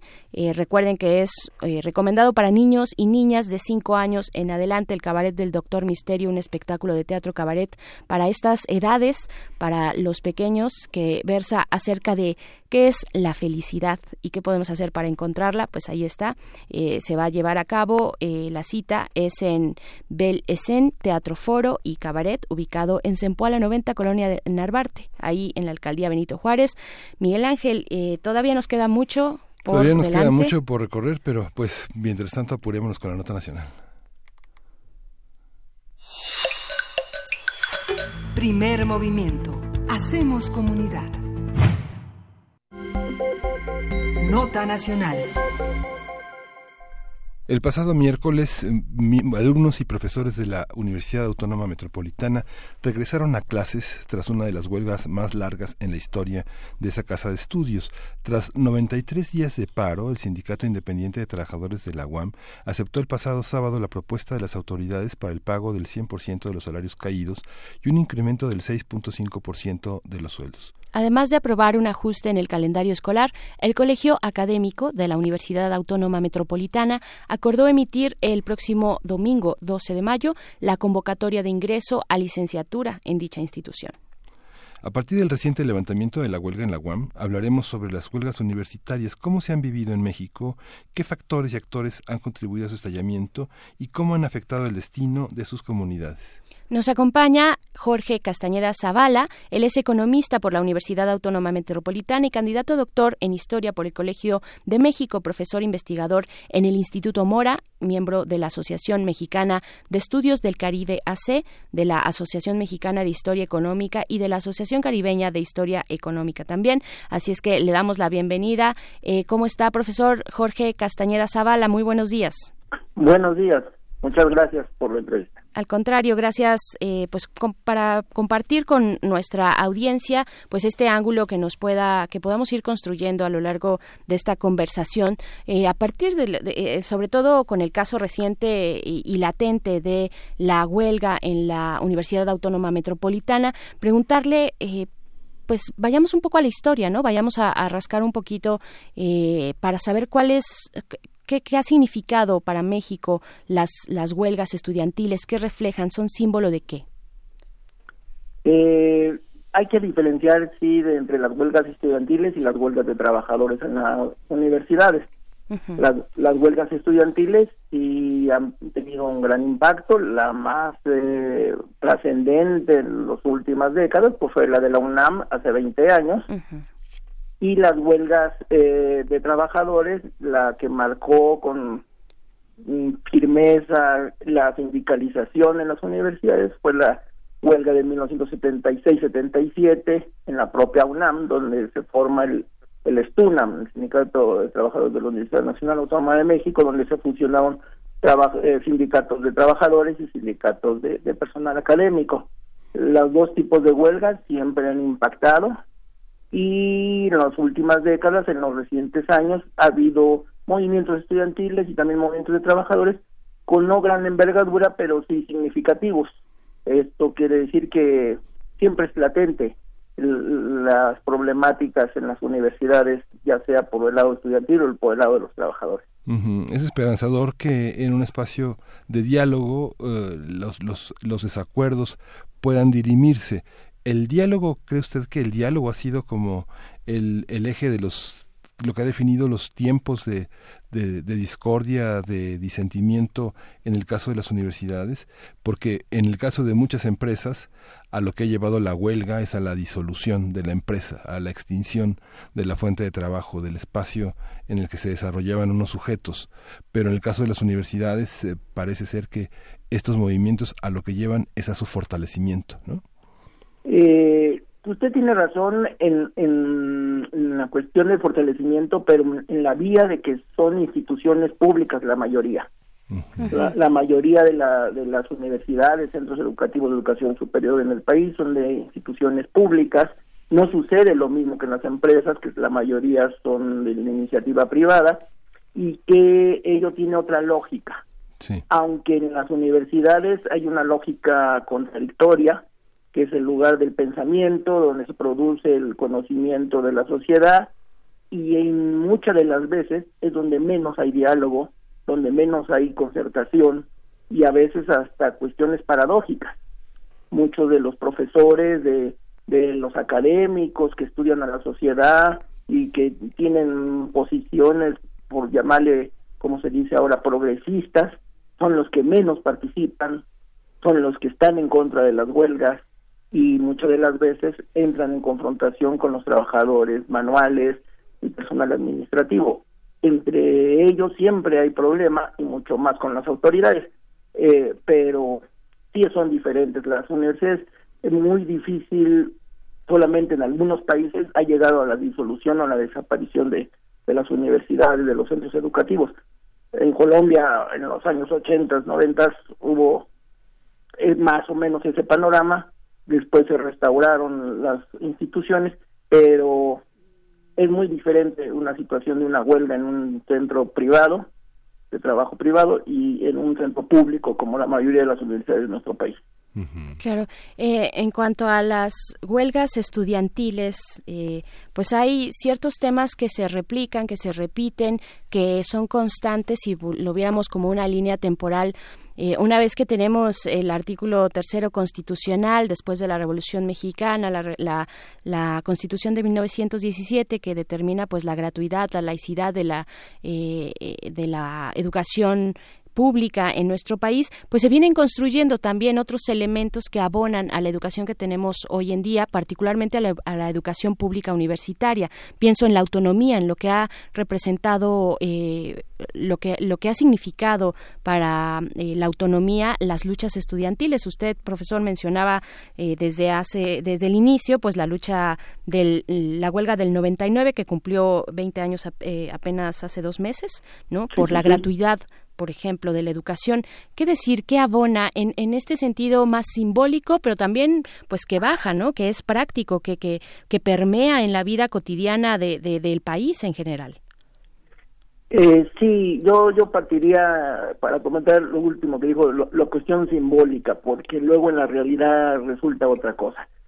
Eh, en el sentido de la gratuidad. En el sentido de la autonomía, sí es algo realmente sorprendente para, para nuestros tiempos y para el mundo que se pueda eh, consolidar la autonomía, que es un logro que hay que defender todavía con mayor ahínco, porque en muchos países eso no sucede, eso no sucede, y mucho más donde la educación eh, superior eh, de vanguardia está en las manos privadas. Aquí, en, en nuestro país, la vanguardia del conocimiento eh, la producción de conocimiento universitario está en las instituciones públicas y con la bandera de, de la autonomía por, por entender que se investiga, que se enseña, cómo se difunde, todo ello es eh, excepcional y hay que seguirlo defendiendo. Lo de la gratuidad, decía yo, sí está en la cuestión simbólica, porque pese a que se dice con claridad que la impartición que, la educación que imparte el Estado debe ser gratuita, eh, se cobra. Es una contradicción, aunque sea simbólico, como en la UNAM, ¿no? O en otros lugares, pero en la misma UAM o en otros sitios se cobra. Eh, cobran eh, inscripción y eso es contradictorio, es paradójico contra lo que dice el, mandato constitucional. Pero eh, son cuotas realmente bajas a comparación de otras de la educación privada. Nadie diría que no, pero en los hechos es el hecho. Es simbólico porque se cobra. Es decir, es ahí me podría ver muy eh, principista, muy dogmático, pero es blanco y negro, ahí se cobra o no se cobra. y, y, la situación entre los movimientos, sí es cierto, las huelgas eh, estudiantiles han ido llevando la bandera de la gratuidad. No se ha logrado en su totalidad, pero la renovación de cuotas y de otros eh, servicios que, que prestan las universidades también se cobran. Y la lucha por la gratuidad es una bandera que hay que seguir defendiendo, que es parte del estado de bienestar que todavía queda y que se ha ido eliminando con la privatización, el neoliberalismo y muchas otras eh, eh, perspectivas que arrancaron en las pasadas décadas.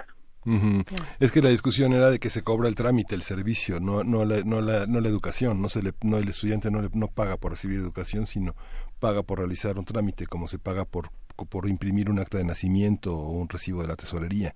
Esta discusión, esta discusión se, derivó hacia esos caminos, ¿no, doctor? Sí, sí, exactamente, pero si es si ese trámite lo hace la institución, está englobado en todo el sistema educativo. Y si todo el sistema educativo está englobado en la gratuidad, eh, para mí es una contradicción. Claro, ¿qué otros, ¿qué otros elementos importantes hablamos? Bueno, la autonomía está cumpliendo 90 años en esta universidad, nada más y nada menos, 99 décadas de autonomía que ha costado eh, ha costado esfuerzos ideales también, eh, tal vez de pronto podemos tender a romantizar un poco lo que ha pasado eh, a través de esta historia de los movimientos estudiantiles en nuestro país, pero ¿qué, ¿qué, otros elementos han sido relevantes, han sido este faro que han guiado eh, pues a, una lucha por, por la educación en México, ¿no? Sí, es un, es un, decía yo que es un logro y hay que seguirlo defendiendo, la, la autonomía y, y es algo que en algunos momentos pareciera ser insustancial para el, ritmo que lleva el mundo, pero si lo vemos ya en cuestión precisa, ¿sí? la libertad de cátedra, que el alumno tenga la capacidad de aprender a aprender, de, pensar por sí mismo y no aprender un manual, eh, no es instrucción, es educación, eh, es cosas diferentes. Lo, los los planteamientos educativos, supuestamente educativos, en, muchos países desarrollados, principalmente en Estados Unidos, los estudiantes que tienen supuestamente muy buena educación salen endeudados y salen con conocimiento que ya es lo único que tienen que aplicar en su vida profesional con lo que se les enseñó. En México y en algunos otros países tenemos la libertad de, todavía por esas luchas de autonomía, de defender la producción del conocimiento de apertura, por eso se llama universidad, es una universalidad del conocimiento, no un solo tipo de conocimiento. Y creo que todavía es viable y mucho más que lo decían tanto los estudiantes como los académicos, Ahora los que trabajadores. Claro, eh, profesor Jorge Castañeda Zabalaura, que mencionaba pues los embates del neoliberalismo frente a una defensa del estado de bienestar, ¿no? De este estado de bienestar de la segunda mitad del siglo pasado, eh, que se que se asienta en nuestro país. Eh, en esta en esta cuestión pues eh, se, vería reflejado también incluso en el diseño de las de las materias no en el diseño programático de los cursos eh, lo, lo, hemos visto en la educación en la educación básica cómo se han sacado algunas materias para algunas materias desde de, de, las humanidades la historia la geografía el civismo para prevalecer o para favorecer a otras que pueden ser más técnicas que puedan ser servir más a las exigencias de un mercado laboral que también está sobre nosotros, ¿no? ¿Cómo, eh, cómo observar, eh, pues, este, este contexto del, eh, o este tema del que estamos hablando, la lucha estudiantil, las huelgas estudiantiles, el movimiento por la educación en nuestro país en este contexto neoliberal. Sí, es, es, es, un problema, de, decía bien usted, de algunas décadas para acá, donde la educación le han puesto la palabra profesionalizante. ¿sí? Quiere decir que no, no es para andar investigando ni pensando mucho, sino para ir a salir a trabajar. Salir a trabajar y eso se va reflejado eh, desde la educación básica. Pero también, por ejemplo, en, en, las escuelas secundarias, que también es paradójico para ese mismo planteamiento, se redujeron los talleres que tenían las secundarias, por ejemplo. Ya no digamos lo que está sucediendo en el nivel de las primarias. En la secundaria, cuando el adolescente tiene la capacidad para ir pensando y las habilidades de ir desarrollando cuestiones manuales, se están reduciendo en la secundaria. Ahora, en el bachillerato todavía más. Y llegamos al nivel universitario y, y salen las carreras profesionalizantes. ¿Para qué? Para que nomás salgan a trabajar y hacer lo que aprendieron en los manuales. Ese es un problema agudo que deben enfrentar sí los estudiantes, pero también los académicos, decía yo hace rato.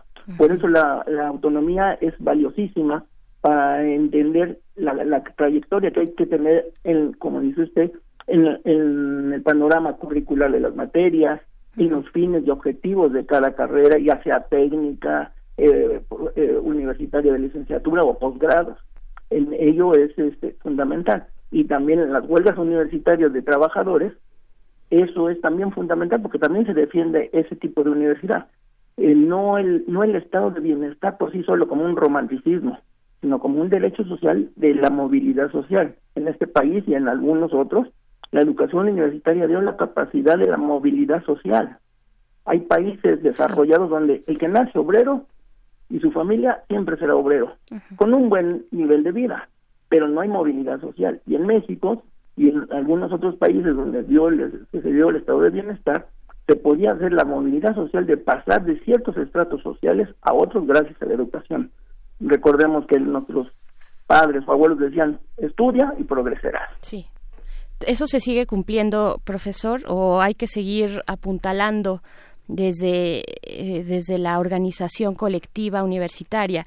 Se sigue cumpliendo porque efectivamente ahora que decía lo que lo que nos compartían los abuelos eh, pues en mi caso mis abuelos pero eh, esta, es, y esto y este casi mito que, que se tenía de bueno si tú en la década de los 70 estudias una licenciatura por lo menos tendrás acceso pues a una vivienda no una vivienda digna y a un eh, tal vez a un coche no a un bochito o algo por el estilo algo eh, que no, no ibas a morir eh, desamparado y sin posibilidades de, de, tener seguridad social, una jubilación.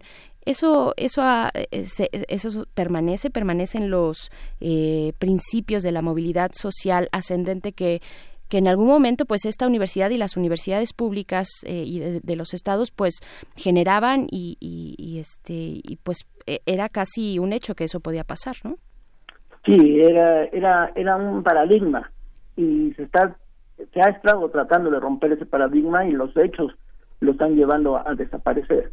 Es muy difícil ya mantener ese paradigma. ¿Por qué? Mm. Porque los ingenieros, digo, las carreras técnicas, por llamarle así, que no me gusta esa palabra, pero las carreras técnicas de ingeniería, contabilidad, la misma abogacía, todo, eh, los profesionales de licenciatura y hasta en posgrado terminan haciendo miles de cosas diferentes a lo que estudiaron y o eh, como se decía un alumno le decían a algún alumno creo en la, en la en el sexenio de Fox los alumnos del Politécnico salían de taxistas siendo ingenieros petroleros etcétera.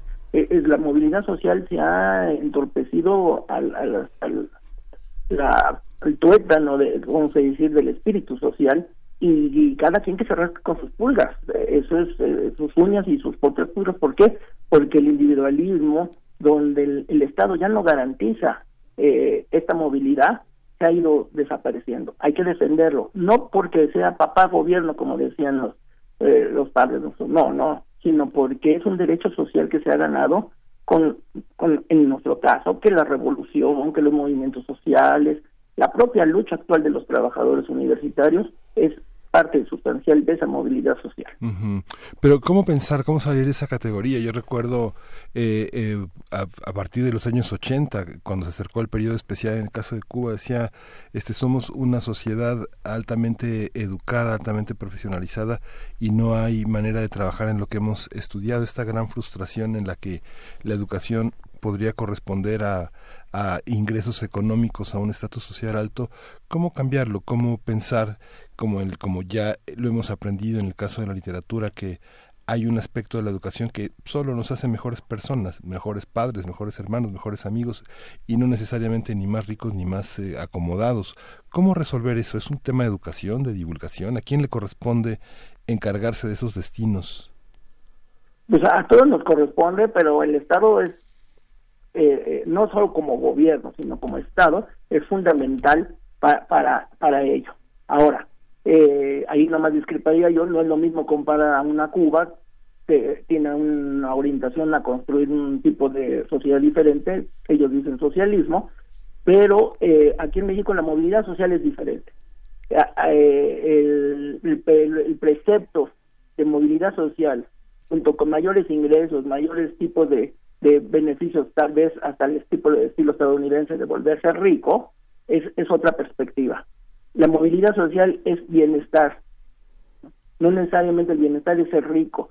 Entonces, en el sentido, como decíamos hace rato, la movilidad social implica estabilidad laboral, estabilidad familiar, estabilidad mínimo para la educación. Es cierto, la educación supuestamente nos hace mejores hombres, mejores mujeres, eh, con mejor perspectiva de futuro, pero si vivimos en un país tipo capitalista como México y otros, donde lo que impera por delante es la ganancia en corto plazo, donde, como se dice, los empresarios no son madres de la caridad, al contrario, eh, pues entonces la situación cambia totalmente y si el si el estado de bienestar fue en algo donde los empresarios, el tipo de estado, gracias a las luchas de los pueblos, de los trabajadores, dieron cierto nivel económico, movilidad social. Ahora, cuando han sido grandes derrotas de esos pueblos, de esos trabajadores, las burguesías tradicionales, los gobernantes comunes y corrientes, vuelven a su estado liberal,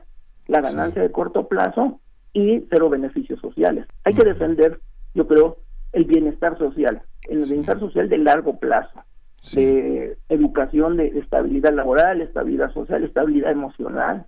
Ese es algo, yo creo que toda sociedad aspira. Claro.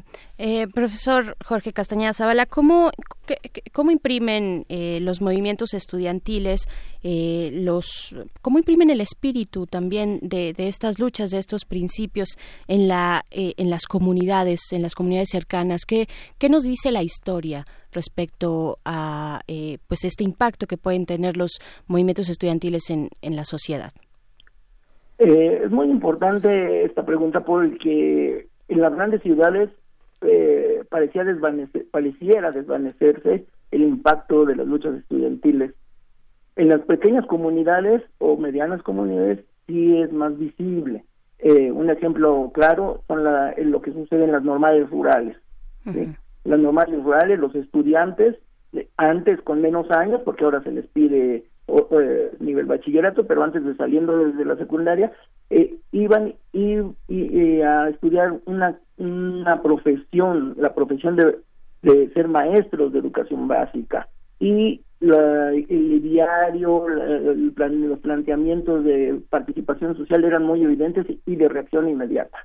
Y más, y son todavía en algunos, como en los casos de los movimientos estudiantiles de las rurales, eh, normales rurales que conocemos.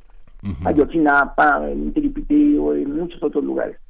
Pero en las grandes ciudades es, tiene que ser el impacto cuando sea un movimiento muy grande, muy eh, aparatoso, si se puede decir de manera coloquial, como fue la, el de UNAM hace 20 años y de otros y de otros hechos. La, la cuestión es que imprime ese impacto en todos lados. Solamente para recordar lo de hace más de 50 años, el movimiento estudiantil de 68, impactó en toda la sociedad y, y la población estudiantil era realmente mínima a comparación de hoy.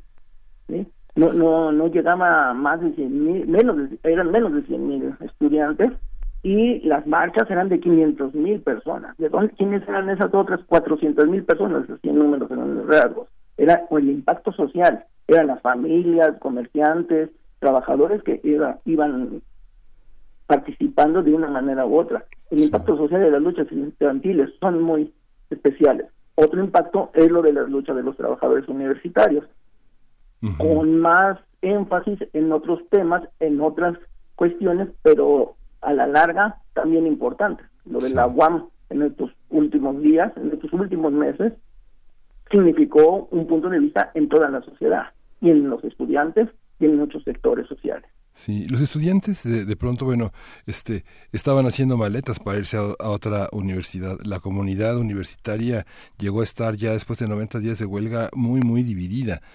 esta para estas paradojas que usted ha señalado en estas en estas relaciones entre eh, educación y bienestar social entre los distintos eh, actores que integran el espíritu de las universidades cómo eh, cómo cómo leer esta huelga que parecía que lo administrativo lo laboral estaba por encima de cualquier interés universitario como el reproche que hacía la comunidad académica a la comunidad estudiantil es que los trabajadores parecían que se habían olvidado de que pertenecían a una universidad y parecían dispuestos a llevar el movimiento hasta las últimas consecuencias que podía ser en algún sentido si se tratara de una empresa la disolución de la empresa.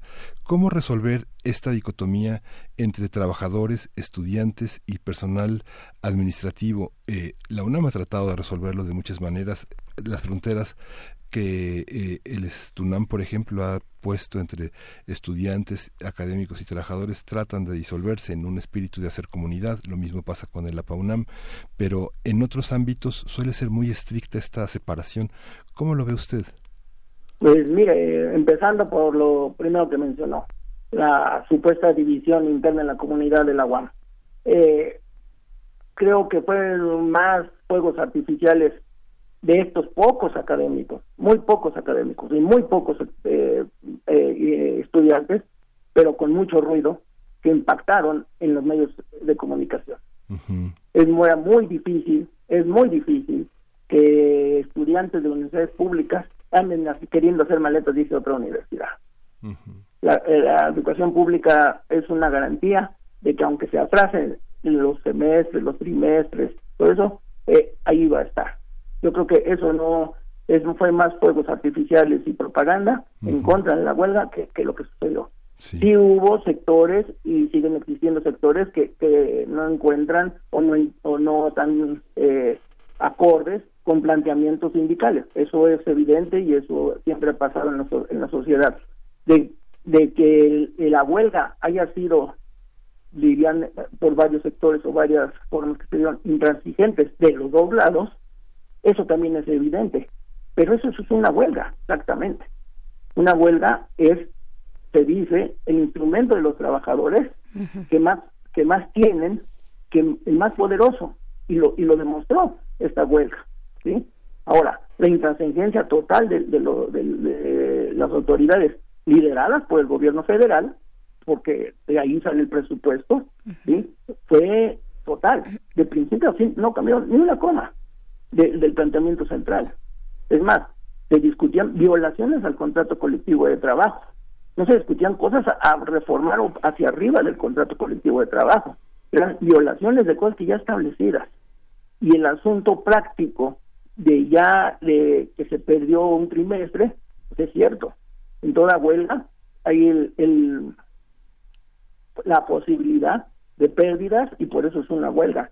El asunto concreto ya para darle fin a este último comentario es la cuestión práctica hasta dónde la política educativa en todo el país tiene la posibilidad de romper topes salariales, hasta dónde los beneficios que tiene sí, los administradores de las instituciones pueden ser sustituidos hacia beneficio de los trabajadores de base. Los salarios altos de los administrativos en ningún momento fueron puestos en discusión por las autoridades. En cambio, sí se ponen en discusión los salarios bajos de los trabajadores. Ese es un tema de, trascendencia social amplia que impacta en todas las universidades. Pero hay que tener luego más cuidado en muchas de las cuestiones que salen en los medios de comunicación como voceros de comunidades que son realmente reducidas y que eh, eh, al último pues parecieran ser que eran una generalidad. Yo creo que el derecho de huelga también debe ser respetado, es cierto, hasta sus últimas consecuencias, por eso es una huelga. Es decir, si no, no fuese lo que fuese. Y el asunto práctico es de que si en las universidades se plantea la creación de conocimiento y el compromiso social, es contradictorio con aquello de querer romper una huelga. Sí, parece que la parece que ese tipo de, de enfoques eh, de lo que se trata es de poner a la sociedad como a los trabajadores como enemigos de la sociedad, como enemigos de la universidad, cuando, cuando las, los parámetros del derecho son otros, ¿no? Exacto. Sí, y por sí, sí, doctor. No, nomás era la defensa de la educación pública a nivel a nivel universitario. Y eso los trabajadores creo que lo demostraron que se, se beneficia más la sociedad teniendo trabajadores con buenos salarios que con pésimos salarios. Por supuesto. Pues bueno, vamos a dejar hasta aquí esta conversación. les recordamos también a, nuestra audiencia, hace unas semanas eh, estuvimos platicando sobre precisamente los derechos, eh, los derechos humanos y cómo se encuentran a veces eh, ciertos tipos de derechos, en este caso los laborales con los de la educación y cómo es en el caso específico de las huelgas de trabajadores, pues es el Estado también el que tiene que lograr armonizar y garantizar para todas las partes, para todos los que están pues en esta lucha por sus propios derechos, armonizar eh, eh, las posibilidades de encuentro eh, y, de, y de apaciguar también estos conflictos. Es el Estado ahí en el centro el que resuelve. Y pues bueno, profesor Jorge Castañeda Zavala, economista por la Universidad Autónoma Metropolitana, candidato a doctor en Historia por el Colegio de México, profesor investigador del Instituto Mora, pues le, le agradecemos mucho esta conversación esta mañana con nosotros. Muchas gracias. Muchas gracias. Hasta pronto. Vamos con música, vamos a escuchar de Johnny Vangelis. State of Independence para Dani 15. Danai 15.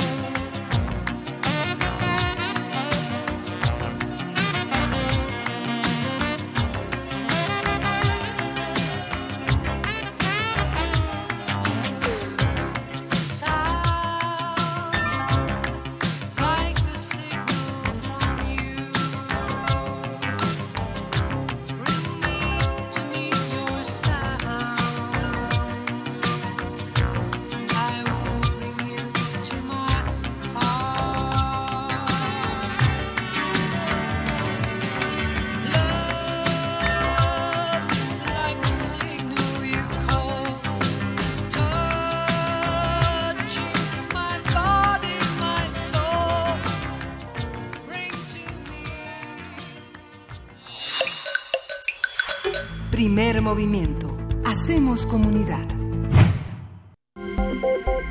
Nota Internacional.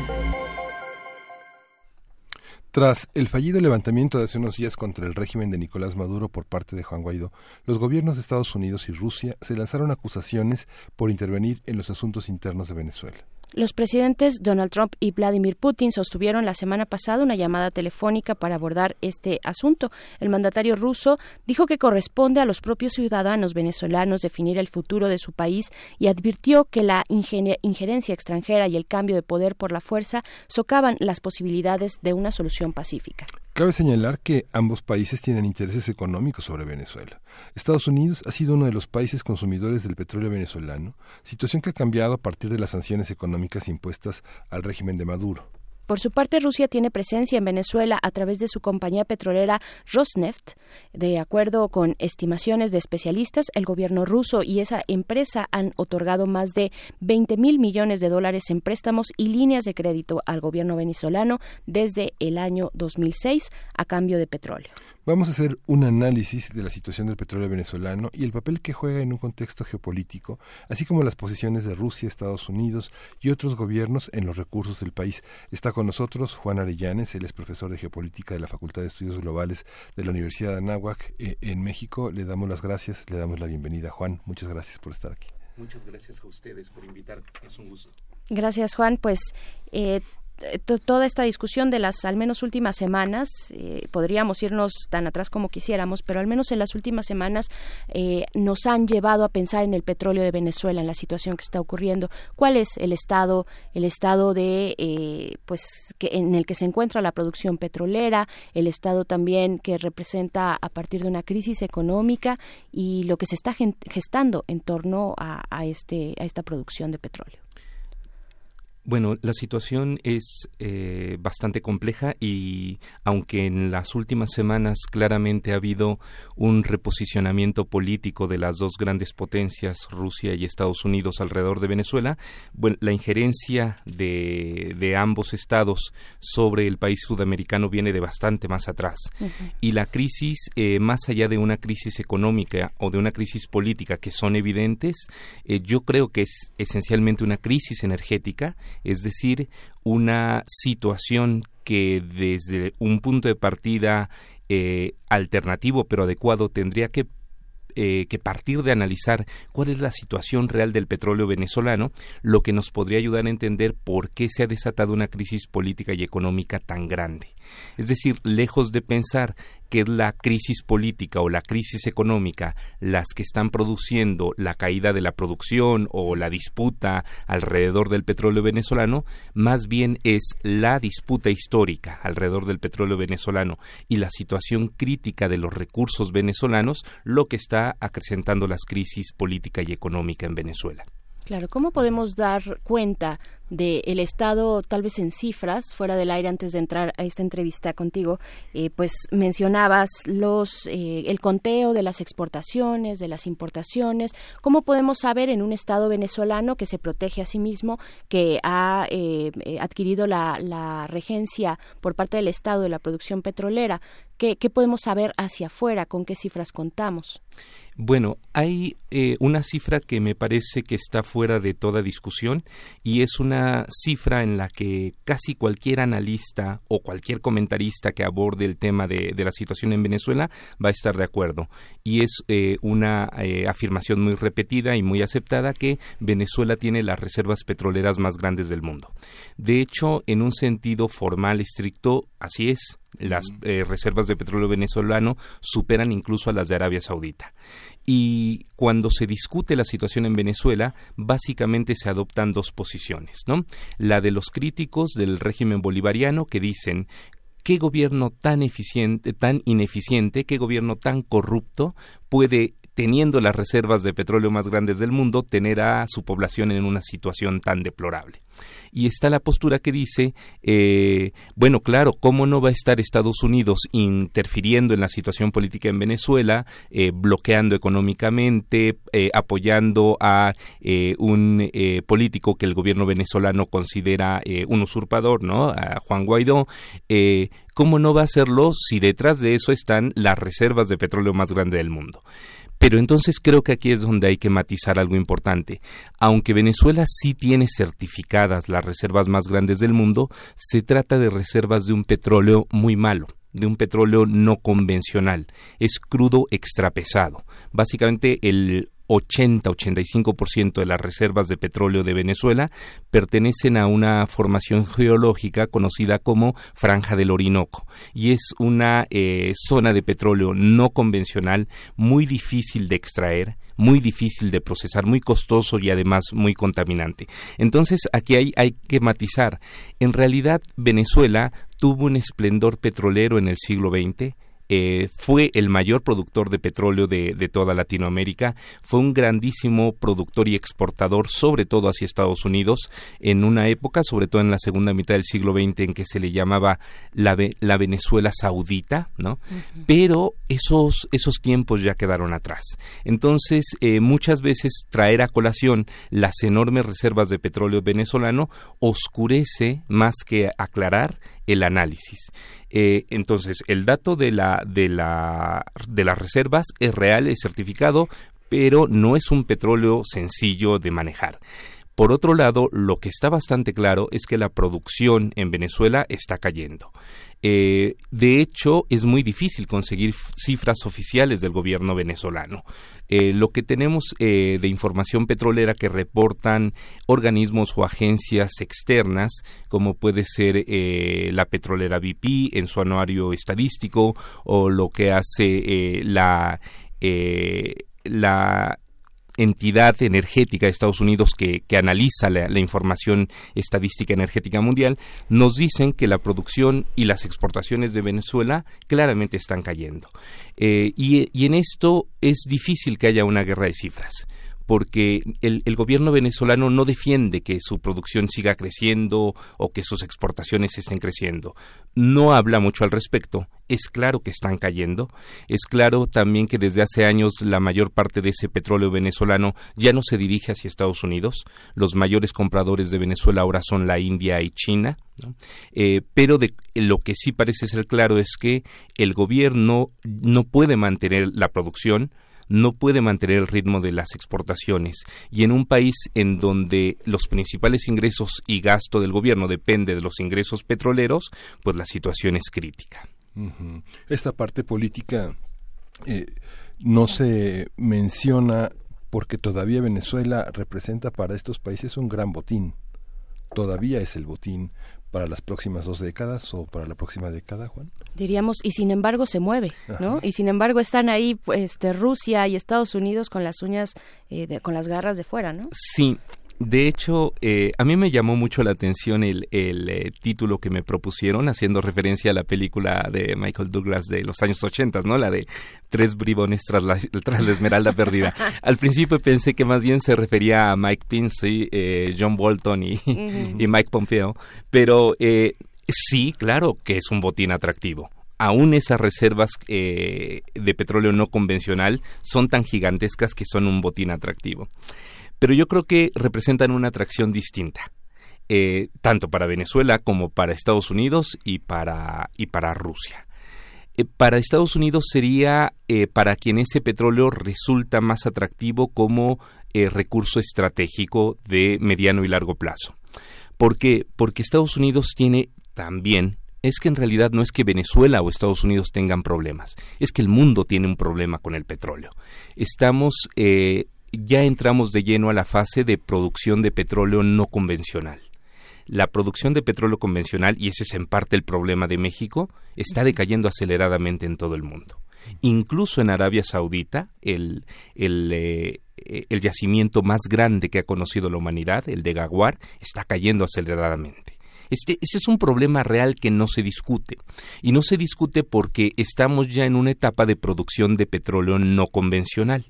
En el caso de Estados Unidos, eh, nosotros conocemos, ubicamos fácilmente esa producción con el nombre de fracking. ¿no? el, el, petróleo que se extrae por medio de fracking, que es una técnica claramente no convencional y es un petróleo no convencional, aprovecha recursos dispersos de un petróleo extremadamente ligero tan tan ligero es el petróleo del fracking que ni siquiera Estados Unidos lo puede refinar para todos los productos que tradicionalmente da el petróleo. Claramente, por ejemplo, con el fracking no se puede producir eh, diésel, ¿no? Entonces, eh, el petróleo no convencional estadounidense extraligero del fracking, mezclado con el petróleo extra pesado no convencional de Venezuela, podría dar una mezcla mucho más versátil de refinar para obtener todos los productos que, que se necesitan. Así que tristemente habría que reconocer, habría que reconocer un punto. Venezuela no podría hacer mucho con ese petróleo no convencional, al menos en la situación actual. Estados Unidos lleva una década acelerada produciendo fracking y claramente tiene un desarrollo tecnológico que pone la vista en el petróleo venezolano como un recurso estratégico, además dentro del hemisferio de América, mientras que está teniendo grandes problemas en Eurasia. Así que digamos, en la visión tradicional de la competencia geopolítica por recursos estratégicos de las grandes potencias, Estados Unidos sí tiene un interés en el petróleo venezolano, eh, aún con su carácter no convencional. Para Venezuela es distinto, porque para eh, el gobierno venezolano, de cualquier orientación ideológica, ¿no? como todos los que ha conocido en, el en los últimos 120 años, el petróleo es una, una fuente de ingresos todos los gobiernos venezolanos han visto al petróleo como una fuente de ingresos. La tragedia del régimen eh, bolivariano es que eh, Hugo Chávez tomó el poder y vivió una década esplendorosa porque se vivió un periodo de precios altos del petróleo con recursos convencionales aún.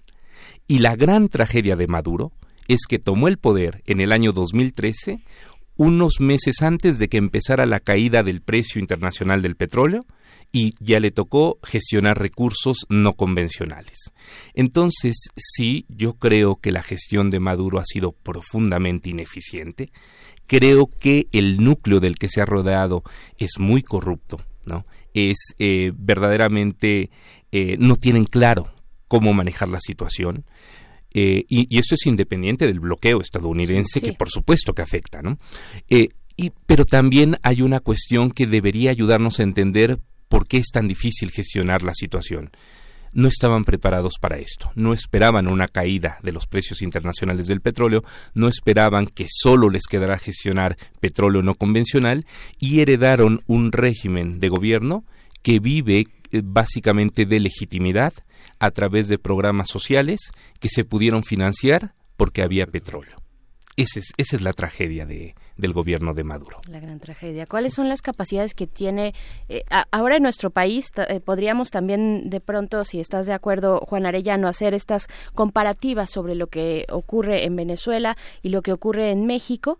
Eh, pues se ha dicho, bueno, México no tiene capacidad o, una historia, un aprendizaje para construir una eh, refinería como la que se pretende construir de dos bocas. Tenemos bueno, tenemos experiencia en otros sentidos, en exploración, en explotación, pero no en refinación. ¿Qué pasa con Venezuela? ¿Cuál es este eh, parámetro que tiene Venezuela respecto a la explotación y, la exploración? Bueno, no sé, la exploración supongo que ya está ahí, están, se tienen contadas las, las, las reservas, pero para la extracción, ¿cuál es la tecnología? El gobierno ha invertido, eh, hay también desde la educación, digamos, encaminados eh, planes de estudio para que los propios venezolanos eh, puedan egresar de carreras que, que se ubiquen en el sector petrolero? no sé si pueda responder con toda la precisión técnica, porque aunque, aunque no lo parezca, sí es un poco complicado eh, encontrar una información que sea completamente verídica. Inevitablemente hay un discurso demasiado triunfalista de parte del gobierno venezolano, aun con la situación tan terrible, hay un discurso demasiado triunfalista acerca de que la independencia energética, la autonomía tecnológica, la soberanía del país va a poder arreglar toda esta situación. Históricamente, eh, Venezuela pasó de ser simplemente un gran yacimiento que abría las puertas a corporaciones extranjeras a tener un, desarrollo interesante ¿no? Sobre todo a partir de la década de 1970, concretamente a partir de 1976, que fue cuando formalmente se nacionalizó el petróleo en Venezuela. Eh, PDVSA, que es la gran empresa petrolera nacional de Venezuela, eh, llegó a ser una de las más grandes empresas de América Latina, incluso más grande que Pemex, eh, con un desarrollo tecnológico no espectacular, pero sí respetable, adecuado. Eh, y yo creo que un indicador clave de lo que llegó a ser es PDVSA tiene refinerías en territorio estadounidense, ¿no? Eh, lo cual nos habla de que es una empresa que hizo inversiones incluso fuera del país, que desarrolló técnicos muy calificados, pero hay un punto de quiebre importante alrededor del año 2003. Eh, cuando la oligarquía venezolana hizo, apoyada por supuesto por Estados Unidos, hizo su primer gran intento de terminar con el proyecto bolivariano de, Hugo Chávez, eh, lo hizo a través de una huelga petrolera. Esta huelga petrolera se lee en la historia porque ahí se da la primera gran caída de la producción de Venezuela. Los técnicos que generalmente tenían muchos privilegios pararon y pensaron, si paramos actividades, podemos tumbar a Chávez porque se, lo vamos a dejar sin los ingresos petroleros. Y esta situación fue crítica porque fue un verdadero combate, una, eh, estuvo a punto de ser una guerra civil, ¿no? Porque eh, finalmente eh, Chávez combatió radicalmente al sindicato de PDVSA, en algún momento hubo un golpe de Estado que, duró, que duró dos días, eh, una parte del ejército secuestró a Hugo Chávez, vamos, es una historia muy, muy compleja, pero a raíz de eso hubo una gran salida de personal especializado de PDVSA, lo cual le dejó una situación muy complicada a Hugo Chávez, estoy hablando de hace más de, hace más de 15 años, ¿no? Y lo que no parece estar claro es que Venezuela haya creado todos los recursos humanos tecnológicos adecuados para sustituir esa crisis del, del 2003 y sobre todo lo que a mí me parece que sí está claro es que aun si Venezuela continuó formando recursos humanos y tecnológicos, lo hizo para lo que ya conocía, extracción de petróleo convencional. Mm. Para petróleo convencional ese es el gran problema de la caída de producción de Venezuela aunque está entrando a, producir en el Orinoco, produce cantidades marginales. Es, algo realmente complicado. Juan, y aunque ya habías comentado, ya habías hablado aquí en primer movimiento del tema de, la, de los... Eh, del futuro y los recursos energéticos, esta polémica ahora con dos bocas, con la refinería en Tabasco y la licitación, esta apuesta, por una parte, de hacer una refinería en tres años, casi cuatro, que apuesta el presidente de la República y su gabinete de la Secretaría de Energía y Pemex frente al proyecto que proponen los que están contestando la licitación de ocho años. En ocho años, si es que se piensa, o en tres, ¿cambian los parámetros de energía, de explotación, de el petróleo que queremos extraer de las plataformas mexicanas? Em, esa pregunta me parece una de las más pertinentes que tendrían que hacerse y discutirse. La pregunta es, ¿va a haber petróleo para cuando estuviera terminada la refinería? Para dentro de ocho años. dentro de ocho años. Yo creo que los plazos propuestos tan cortos de tres, cuatro años tienen motivaciones políticas, ¿no? Y, más allá de, la búsqueda de, aprobar un referéndum de medio término, más allá de eh, que dentro del plazo del sexenio ya haya una gran obra que, se pueda eh, presentar como un, gran logro de la, de la administración, hay, hay cierta conciencia de que si no se construye rápidamente, eh, posiblemente pierda cierto sentido eh, la, la, propuesta de la refinería. Las reservas eh, mexicanas están cayendo, no aceleradamente, pero claramente no estamos sustituyendo reservas. La producción eh, es discutible que está ocurriendo. se desaceleró la caída, pero sigue cayendo aun cuando eh, el titular de Pemex nos diga que ya se detuvo, no tenemos todos los suficientes elementos para decir que ya cayó, ya se detuvo la caída de la producción, porque nos presenta datos de lo que va del año. Este es, es un plazo demasiado corto para, para declarar triunfalmente que se logró detener la caída de la producción. Eh, entonces, sí hay una, hay una preocupación acerca de eh, si, si realmente México va a volver a remontar la producción y yo lo veo poco probable. En el mejor de los escenarios vamos a estabilizar la caída y, e irnos por una caída más lenta. En el peor de los casos podríamos tener una caída más abrupta que obligue a, al gobierno a ir por las aguas profundas y por el fracking aun cuando el gobierno ha, ha, recalcado que fracking no, mi gran temor es que ya viendo que la caída de la producción convencional es muy seria, decidan dar la, la apertura hacia el fracking. ¿no? Pues con eso, con eso nos vamos a quedar, querido Juan Arellano. Se nos, ya nos comió, nos comió el tiempo con este tema de verdad tan interesante que nos planteas. Juan Arellano es profesor de geopolítica de la Facultad de Estudios Globales de la Universidad de Anáhuac en México. Eh, ven pronto porque hay que hablar de esto, hay que hablar de dos bocas, hay Yo que hablar vengo de lo que está cuando pasando me en inviten, México. ¿eh? con Gracias, todo gusto. Muchísimas gracias. Adiós a la Universidad Nicolaita, este que sea un buen fin de semana. Nos vemos otra vez el lunes de 8 a 9 de la mañana. Síguenos en redes sociales. Encuéntranos en Facebook como Primer Movimiento y en Twitter como arroba PMovimiento. Hagamos comunidad.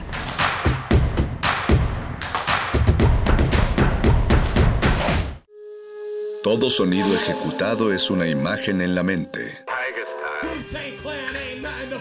Pero no todas las imágenes merecen su sonido. Nos resistimos a perder el tiempo con una mala película. Para eso tenemos a los críticos. De Retinas. Una proyección a 24 cuadros por sonido. Martes, 21 horas. Por resistencia modulada, 96.1 de FM. Radio. UNAM. Experiencia sonora.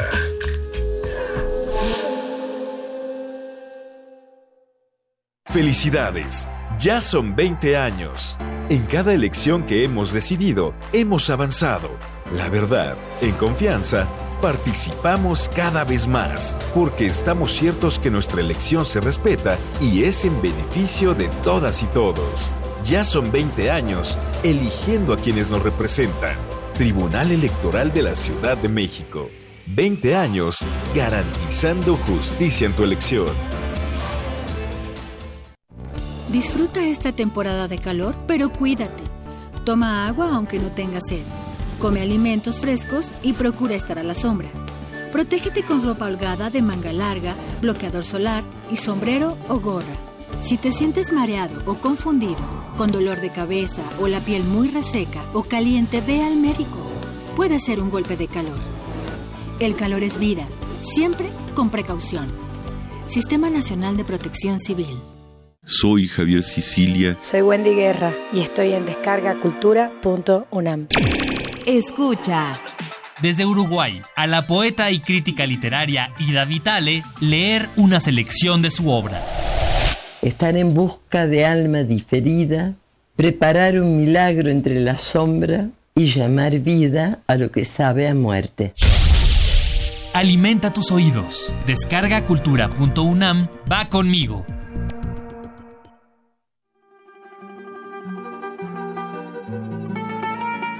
De Alcorcón a los Balcanes. De Cabo Verde a la India. Se parte de este viaje por la música del mundo. Mundofonías. Una expedición de Araceli Zigane y Juan Antonio Vázquez. Sábados a las 18 horas por el 96.1 de FM. Radio UNAM. Experiencia sonora.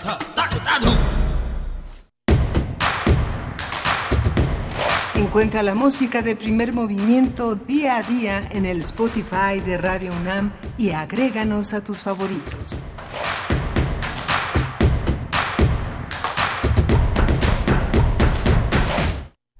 Son las nueve de la mañana con tres minutos. Continuamos en esta cabina de primer movimiento a través del 96.1 de FM en Radio UNAM. Estamos Miguel Ángel Quemain y Berenice Camacho acompañándoles en este viernes 10 de mayo. Y pues bueno, Miguel Ángel, vaya tema eh, con el Sí. que nos deja y vaya papa caliente que se queda en esta mesa y en el país eh, con esta lectura que nos da Juan Arellanes y también con lo que nos despertamos eh, o con lo que que nos fuimos a dormir, esta noticia que da el eh, gobierno de Andrés Manuel López Obrador, el gobierno federal, de que será Pemex, después de una licitación que se declara desierta, será Pemex quien se aviente la proeza de, esperamos sea proeza, de, de construir una refinería como la refinería de Dos Bocas que eh, sea pues a partir de un presupuesto mm, mm, ya nos decía también Juan pues un presupuesto que se antoja reducido y a la manera de eh, austeridad eh, con la idea de austeridad que ha tenido este gobierno que ha caracterizado este gobierno y en muy poco tiempo también. Y, lo que y lo que comentabas también en la mañana Bernice esta esta necesidad de los gobiernos desde, desde la revolución de dejar una huella sexenal una gran obra una gran obra monumental por la que se han recordado los gobernantes, tal vez sea una de las, uno de los riesgos que, a mediano plazo enfrenta este gobierno de dejar un proyecto importante. Decía Juan Arellanes que el gobierno de Chávez construyó la legitimidad a partir de programas sociales que fueron posibles gracias al auge petrolero todavía visible en Venezuela la, eh, la continuidad de programas sociales en México será a, costa de los recortes, de los impuestos, de qué aspectos.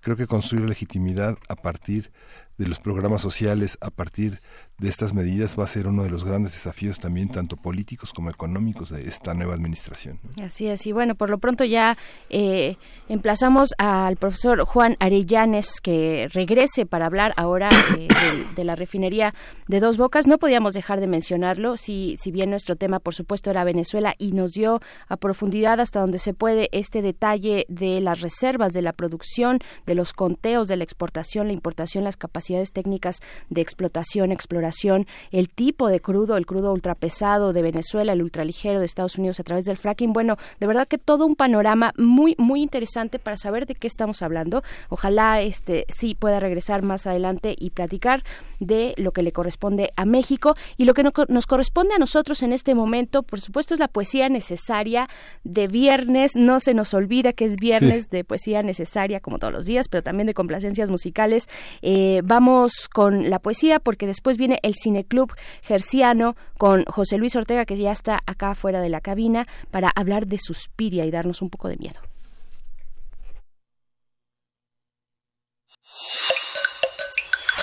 Primer movimiento. Hacemos comunidad. Es hora de Poesía Necesaria. Hoy voy a leer poesía de Juan Carlos Bautista que se publica en la sección de inéditos del periódico de poesía que edita la UNAM bajo la dirección del poeta y traductor Hernán Bravo Varela y Juan Carlos Bautista es chapaneco, nació en Tonalá en 64, es poeta y narrador. Él ha escrito Lenguas en Erección en el Instituto Mexiquense de Cultura del 90, Cantar del Marrakech, eh, que lo editó en Tierra Dentro del 93, Bestial en el Ducán de Virginia y El horroroso caso y otros poemas, eh, el libro de aforismos Aluvión de pensamientos inútiles y sublimes. Y en esta presentación voy a leer uno de los tres poemas que publica en esta edición de inéditos del periódico de poesía de la UNAM y lo vamos a acompañar con Hotel, Dulce Hotel de Joaquín Sabina porque el tema de la Giralda, el poema de Juan Carlos, es un hotel. Dice, una vez conocí un hotel donde los huéspedes se quedaron a vivir para siempre. Las putas tendían la ropa en los balcones con el gesto severo de cualquier ama de casa. Los niños nos miraban tímidos detrás de las puertas y los machos torvos, en sus camas, no acaban de despertar. Extrañas familias de puertas abiertas, con la elegancia requemada de los bereberes. Ahí habría pasado mi vejez, en una cama olorosa a chorizo. Ahí pude haber lavado toda una juventud de amores sin suerte. En medio del silencioso furor, las mujeres se daban tiempo de trabajar y de cantar susurrantes como todas las madres del mundo. Iba ya solo cuando salí y la calle me recibió a gritos. Sentí de pronto una tristeza inmensa y ardiente de muchacho que deja atrás su niñez. Se llamaba, creo, la Giralda, o una cosa así, soñada. El resplandor de las teles era un ángel con su jazmín eléctrico recorriendo las habitaciones.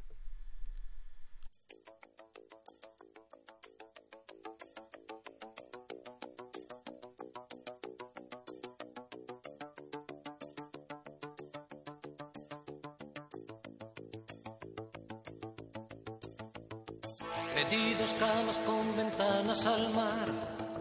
Mejor que salga sola del ascensor. Conozco un chino cerca para cenar. Inventa un nombre falso y déjalo en recepción. Le he dicho al camarero que no suba champa. Un siglo y tres minutos cuando vas a llegar. Prepararé un canuto bien cargado en tu honor. La llave está en la puerta, cuarto 72.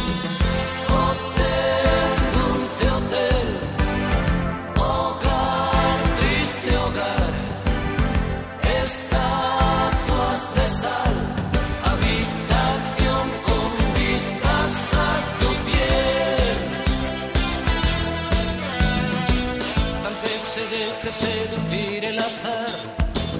Abriga más cuando es furtivo el amor. Con seis ducados arrugados y un par de botas casi rotas se camina mejor. Te besaré la nuca mientras miras alta. Las olas entre las farolas del malecón. Ponte el liguero que por reyes te regalé. Ven a la cama, nos persigue el amanecer.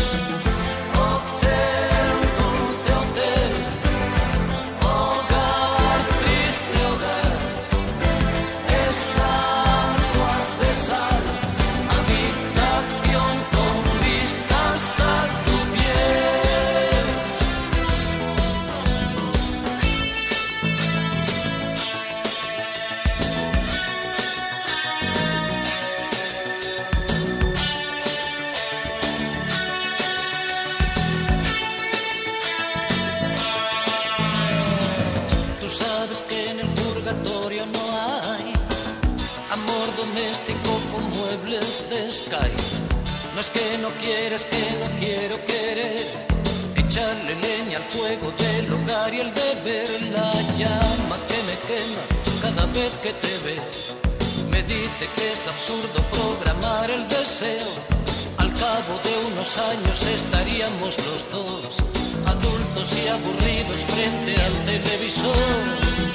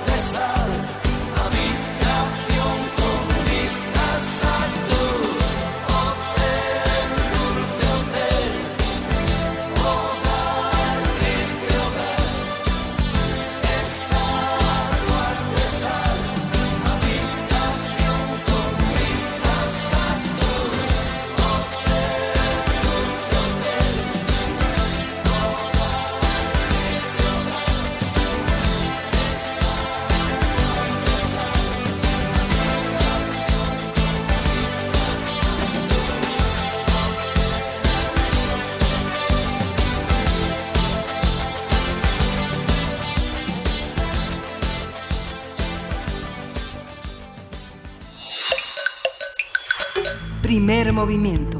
Hacemos comunidad. La mesa del día.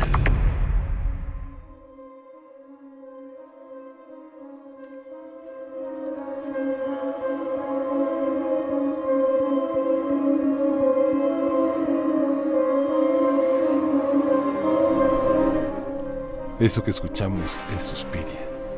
Y Suspiria es el nombre de una película de terror sobrenatural de 1977 del director italiano Dario Argento, basada en Suspiria de Profundis, un ensayo de Tomás de Quincy escrito en 1845. El año pasado, el director Luca Guadagnino realizó un remake de Suspiria. Se trata de una producción italo-estadounidense escrita por David Kaganik. Eh, la película original tiene como principal protagonista a Jessica Harper, quien interpreta a una estudiante de ballet estadounidense que es transferida a una academia de danza en Alemania donde descubre una serie de brutales asesinatos. Argento recibió elogios por este largometraje debido al estilo visual, el uso de colores y la música de la banda de rock progresivo Goblin. Con el paso de los años ha sido reconocido como un film de culto y como un trabajo que ha influido en el género de terror. La versión de Guadagnino está protagonizada por Dakota Johnson, Tilda Swinton, Mia Goth, Angela Winkler, entre otras actrices. Es diferente a la versión original, evidentemente, en el uso del color, incorpora secuencias de baile y la música fue compuesta por el cantante de Radiohead, Tom York. Tras su estreno en el Festival de Venecia el año pasado, la película generó controversia, a la que se ha sumado el director de la versión original, Dario Argento, quien expresó, no me emocionó, traicionó el espíritu de la película original. No hay miedo, no hay música, la película no me ha satisfecho demasiado. Tomando como pretexto la película de Argento y la versión que propone Guadagnino, hablaremos sobre el fenómeno del remake qué implica, cómo se justifica y cuáles son los límites que enfrenta. Y para ello nos acompaña, como cada eh, cuota de Cineclub Hertziano en esta cabina de eh, primer movimiento, José Luis Ortega, fundador y editor de la revista Cinefagia, crítico e investigador especializado en cine. Con esto te damos la bienvenida, José Luis Ortega. ¿Qué diría Tom York de lo que expresa Argento? No hay música en el remake. ¿Cómo Estoy estás? de acuerdo. ¿Cómo estamos? Muy buenos días, muy contento de estar aquí, este, y, curiosamente los astros ahí se, se alinean para que este 10 de mayo, Día de las Madres, hablemos de una de las matters de Darío Argento, de Thomas de Quincy, por supuesto. Hay que recordar que son tres, es, la, la, serie original con Darío Argento son tres momentos distintos en su filmografía plagada de giallo, plagada de cine de este estilo policíaco truculento italiano, donde de repente incorporó estas películas de terror más puro, terror más eh, arrastrado hacia lo satanista a partir de las tres madres, Mater Lacrimarum, Mater Suspiriorum, y este Mater, eh, ya no me acuerdo la otra, pero bueno, en este caso Suspiriorum es la que da principio a esta, a esta serie, una película que como bien comenta Miguel se convierte en una película de culto prácticamente desde su estreno. Fue una película que no necesitó como muchas otras el paso de los años para que la crítica, el público la fuera revalorando, la fuera queriendo, la fuera elevando. En este caso fue una película que rompió con, con muchos de los eh, cánones del cine fantástico italiano de hacia finales ya de los 70 y bueno, se convirtió en una película fundamental para el cine de terror en general, no solo para Italia, sino para el, para el género de terror. Entonces ahora, tres décadas después, viene un cineasta ampliamente reconocido, muy valorado, sobre todo a partir de su anterior película, eh, Llámame por tu nombre, con mi by una película a mi gusto extraordinaria, una película que disfruté muchísimo, que nos demostraba ya una sensibilidad del director hacia un tema eh, eh, de, amor, de un sentimiento romántico, una emoción eh, natural, de un despertar sexual, emocional. Ya nos hablaba de que había una vena muy interesante en cuanto al manejo de emociones. Cuando después de este gran éxito comienza a hablar de rehacer Suspiria, pues sí fue algo totalmente sacado de, de, la estratosfera de su cine, ¿no? Sí. Pero cuando habla de rehacer Suspiria, también estaba dando una pista acerca de que él no buscaba hacer un remake, un mero remake, ¿no? Es decir, tenemos remake y el caso más conocido, uno de los casos más conocidos, pues es el Psicosis de Ghost Van Sant, que es una copia cuadro por cuadro de la película Funny Games de Michael Haneke, refriteando a Michael Haneke. Entonces, son películas que están de alguna manera perfeccionadas, pero que sí son un remake propiamente dicho, cuadro por cuadro, secuencia por secuencia de la película. Una vez que se puede ver eh, Suspiria, que se estrenó en México en enero, apenas en este año, se presentó en noviembre en Venecia, 18, apenas en enero se, se ve aquí en México y se acaba de estrenar el fin de semana pasado en sistemas eh, digitales en casa Entonces, este, pudimos ver esta película y darnos cuenta que efectivamente es una revisión al guion de Dario Argento. Es como muchas veces lo llegué a comentar, porque evidentemente con mis amigos, colegas, alumnos, etcétera, etcétera, pues surgen todo tipo de, de- de fanatismos, ¿no?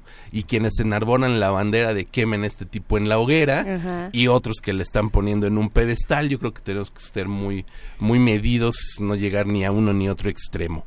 Lo que sí ponderamos es decir, bueno, existe un original literario como Romeo y Julieta de William Shakespeare que lo han puesto en escena, en las tablas y en el cine n cantidad de veces.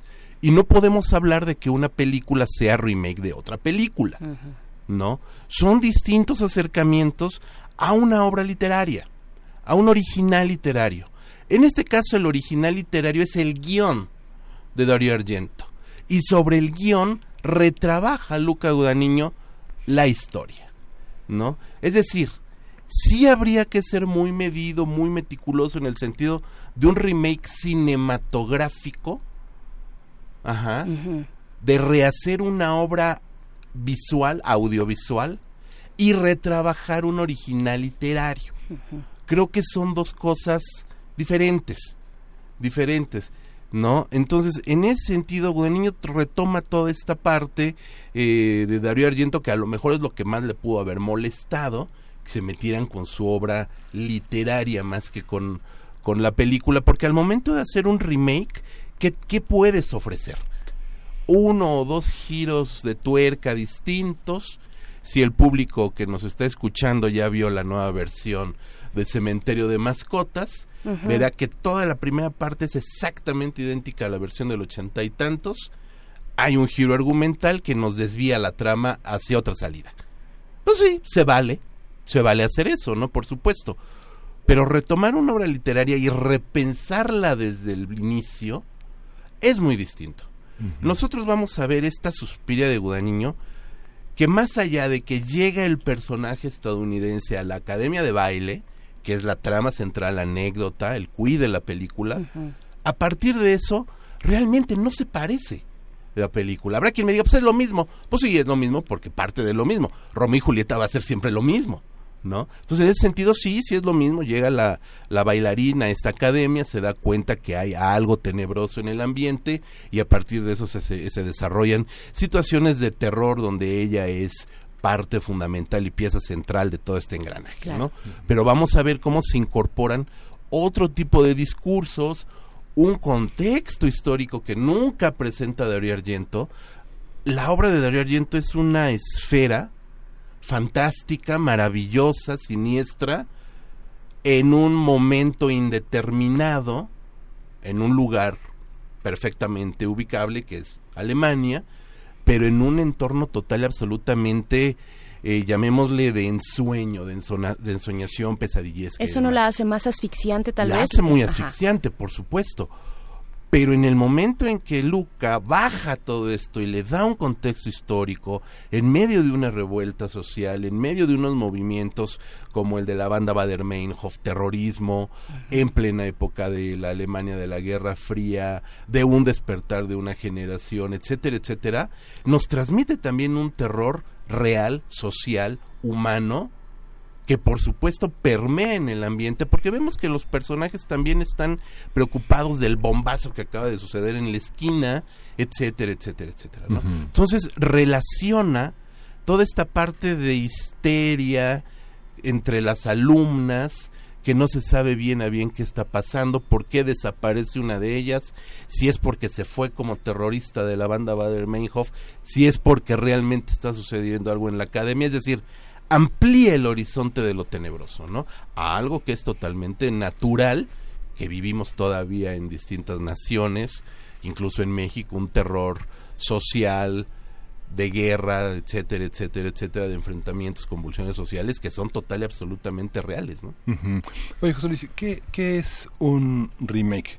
Es, ¿Qué diferencia hay entre un refrito, una copia, una, un relanzamiento publicitario de algo que tuvo éxito y que se confía en sacar muchos dólares de eso? Un remix también. Un remix. Un remix, hay de todo.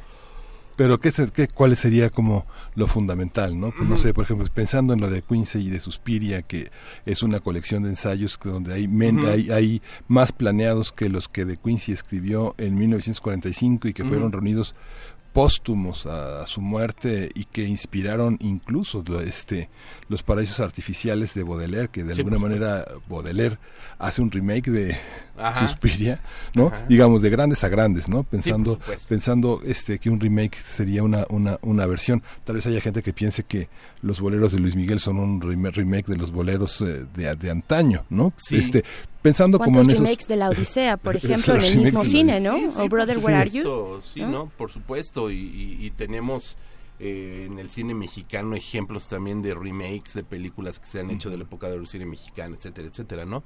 Creo que un, un remake o un refrito, que el refrito es como le llaman más los españoles, ya en la en la literatura o en la crítica española le llaman mucho refrito, que sería el remake es eh, justamente como, ahora sí que como su nombre lo indica, su acepción en inglés lo indica, es una rehechura de una de, de- de un algo, vamos a decirle en este caso, pues de una película, ¿no? Que es lo que estamos hablando.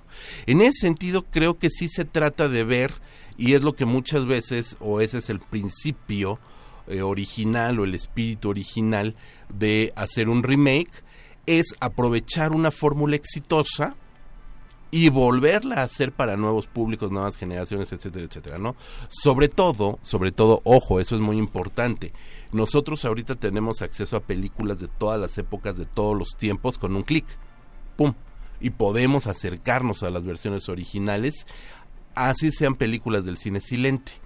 Entonces, cuando los remakes hacían en los años 60, 70, 80, que refriteaban películas de los años 40, 30 o del cine silente, acabamos de ver Nace una estrella, que es cuarta versión oficial, y la primera versión oficial es de la época del cine silente estadounidense. ¿Por qué se hacía? Bueno, porque no existía la manera de volver a ver esas películas, o por lo menos no a nivel popular, Masivo. masivo. Ajá. La primer cinemateca se creó en Francia en los 60, o sea, tampoco es que antes de eso hubiera la manera de estar revisando películas. Pero existían las notas, existían evidentemente a nivel de producción los reportes, etcétera, etcétera, y se medía que una película que había sido sumamente exitosa en su momento, necesitaban trasladarla a los tiempos modernos, sacarla de los años, este, no me acuerdo si fueron 40 o 50 con Judy Garland, y llevarla a los años 70 con, la, con un símil de personajes que pudieran darnos el símil de Judy Garland. Ah, no, pues vamos a poner a Barbara Streisand, ¿no? Entonces era como buscar esa fórmula exitosa y rehacerla, remake, rehacerla con fines total y absolutamente comerciales, total y absolutamente en vistas al gran público, ¿no? Es un poco lo que lo que comentamos ahorita con Michael Haneke, que Funny Games es una película eh, de culto, una película austríaca que tuvo un boom fuerte en festivales, que es una película poderosa, fuerte, extraordinaria, muy bien hecha y que los americanos compran para hacer un remake y llevarse al mismo director, en este caso fue el mismo director, para hacer una película con mayor presupuesto, con más caras conocidas, para una explotación mundial, para un gran público, etcétera, etcétera, etcétera, ¿no? Entonces, esa es como la visión, misión y objetivos de, eh, de, un, de, de un remake como tal, ¿no? Ajá. Afortunadamente, repito, hoy tenemos la fortuna de poder irnos a los originales con un clic. Entonces creo que lo verdaderamente válido en estos momentos es sí retomar esas fórmulas o sí retomar unos originales literarios, cinematográficos, teatrales, etcétera, etcétera, pero repensarlos, recontextualizarlos, no hacerlos por hacer. Es decir, no se trata también de hacer nuevas versiones gratuitas a partir de modas o a partir de etcétera, etcétera, ¿no? O sea, creo que también lo que es válido es replantearlo de una manera inteligente. ¿A qué voy? Y ahorita sí de flashazo me viene a la cabeza el, el reboot, que es otro fenómeno, el renacimiento de, de fenómenos, eh, modernizando temáticas, ¿no? Implementando nuevos arranques a mitos ya existentes. Y uno que fue desastroso fue Ghostbusters.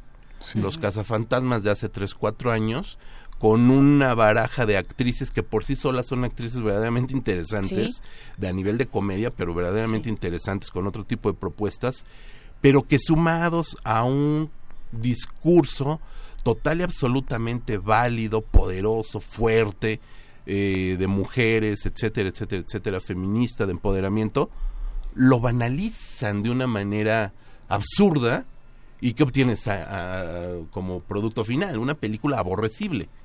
¿no? Es decir, no se trata nada más de traerlo porque sí, se trata de repensarlo, de replantearlo, de reformularlo, de darle un contexto, de vestirlo.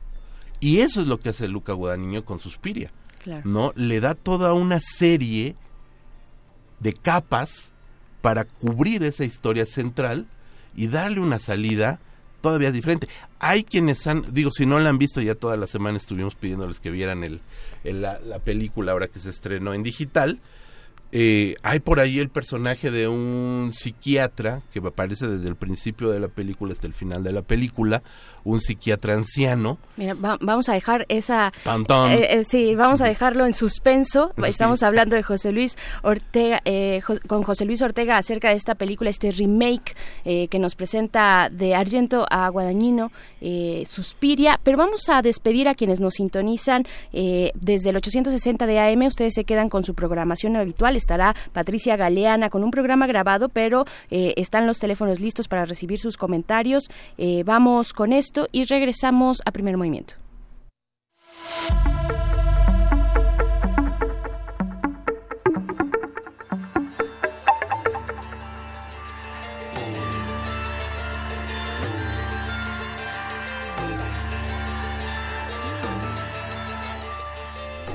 Viernes de Cineclub Hertziano está en esta cabina José Luis Ortega. Suspiria es el tema que nos convoca, el remake, el repensar, el de construir si se vale. Y yo también quería preguntar eh, en estas nuevas bueno, en estas tendencias que eh, nos propones en, en, esta década, ¿no? En estos últimos años también el tema del vintage y de la nostalgia ha venido a invadir ciertos espacios del entretenimiento y yo no sé si es más una motivación efectivamente sociocultural o si es una cuestión impulsada por un mercado que también es, es muy rentable, es exitosísimo todo lo que está pasando en torno a la nostalgia. No sé si eh, por ahí tengas un comentario, aunque te quedaste con este gran personaje que va de principio a fin, exactamente este, este psicoterapeuta, este psiquiatra, ¿no? Eh, lacaniano, yo creo, ah, por ahí aparece de pronto Lacan, ¿no? Sí, sí era Lacan, creo. Sí, sí, sí. Eh, y, y, bueno, nos dejaste con esto, José Luis como eh, y, preguntarte también en algún momento, bueno, haciendo un balance, eh, dejando a un lado la idea del remake a partir del filme, sino de la obra escrita, del guion de Argento, eh, pues qué, qué elementos mm, se están valorando más en la en la versión en esta versión reciente que se acaba de estrenar. Es haciendo un paréntesis que en el tema de la nostalgia, fíjate que es, algo muy bonito, es algo verdaderamente emotivo y, surge también a partir de que todos estos cineastas que durante los años 80 eran adolescentes, jóvenes de 12, 15, 18 años, 20 añeros que empezaban a, a, salir al mundo universitario, qué vamos a hacer, etcétera, etcétera, quienes se han dedicado a las artes gráficas, audiovisuales, de arte, etcétera, etcétera, etcétera, maduraron creando lo que les gustaba ver, lo que les gustaba consumir, ¿no? Entonces vemos que en el cómic, en la literatura, en la pintura, en varias artes y demás, ha habido no un retroceso, ojo, no un volver a los 80, no se trata de volver a hacer eso, sino de replantearlo, resignificarlo, resignificarlo a partir de que yo crecí con eso, eso me formó como artista porque son mis influencias. ¿Cómo deviene eso en mi presente? ¿Cómo influye? ¿Cómo impacta? ¿Qué me lleva a dirigir Stranger Things a partir de toda esta multireferencia cultural que ya es social? Y que se convierte en económica. Justo con Stranger Things nos dimos cuenta de eso, ¿no? Fue como el, el paradigma fue ahí como de estamos estamos en este en este momento de nostalgia. y así surgen pues toda una yo no diría una escuela ni movimiento ni nada por el estilo, pero sí digamos que es un, un momento en que estos cineastas o artistas en general pues están pariendo todo todo todo ese cúmulo de ideas, de conocimientos, de background, perdón, de gustos y disgustos también que los formaron, ¿no? Eso es sumamente rico, ¿no? Con It. Ajá, también por supuesto, también, ¿no? Y lo acabo de decir, Cementerio de Mascotas, que también eso en los 80 fue una cosa... Se ha revalorado la, la novela de, de Stephen King, que nunca dejó de escribir, ¿no? Y que a la semana pasada seguramente ya acabó otro libro, ¿no? Sí, sí, ahorita está escribiendo. Ahorita ya empezó el otro. ¿Cómo algo lo que dices eh, tiene que ver con unas condiciones de producción que fueron como características de una época. La gente que pudo hacer algunas cosas que merecerían ser vistas 30 años después, ah. que aparece que parece que vivimos en un mundo lleno de posibilidades, pero la primera pregunta de un editor, de un productor es este cuando alguien le propone un proyecto es pero si vendes si vamos a recuperar, ¿no? Cuando las condiciones parecen que hacen posible cualquier cosa, sin embargo, los los mecanismos de reproducción, de distribución exigen como ciertas condiciones de recuperación económica, cosa que los objetos de culto no tuvieron en su momento. Tal vez un libro que se convirtió en un libro de culto tuvo 300 este impresiones y se distribuyó en 300 entes y 500 universidades hablaron de ello. Y este, hay 300 tesis y 20 ensayos y journals y exposiciones y de pronto un objeto que es mínimo en su representación física tiene un máximo de representaciones eh, eh, en, eh, exteriores, periféricas. ¿Cómo, se, ¿Cómo se dan estos fenómenos. ¿Qué hace, por ejemplo, que un remake como este tenga un éxito? ¿Qué valores, qué valores son los que la, masa, lo masivo, el gran público reconoce como un objeto que merece consumirse? Que merece consumirse. Es bien interesante porque también ya estamos entrando en otras Honduras. El fenómeno, el fenómeno, perdón, fenómeno de culto, y abro comillas, de culto, se ha abaratado se ha abaratado de una forma verdaderamente lamentable. Antes un objeto de culto, sea libro, película, en beta, o en VHS, no sé, todavía con piratas, ¿no? de Juan Eladio en el Chopo. Eran este saludos, a Juan Eladio, al doctor Juan Eladio. Este eran objetos de culto por su extrema rareza, por la imposibilidad de acceder a ellos. Este libro de 300 impresiones, una primera edición hoy te cuesta N cantidad de dólares, ¿no?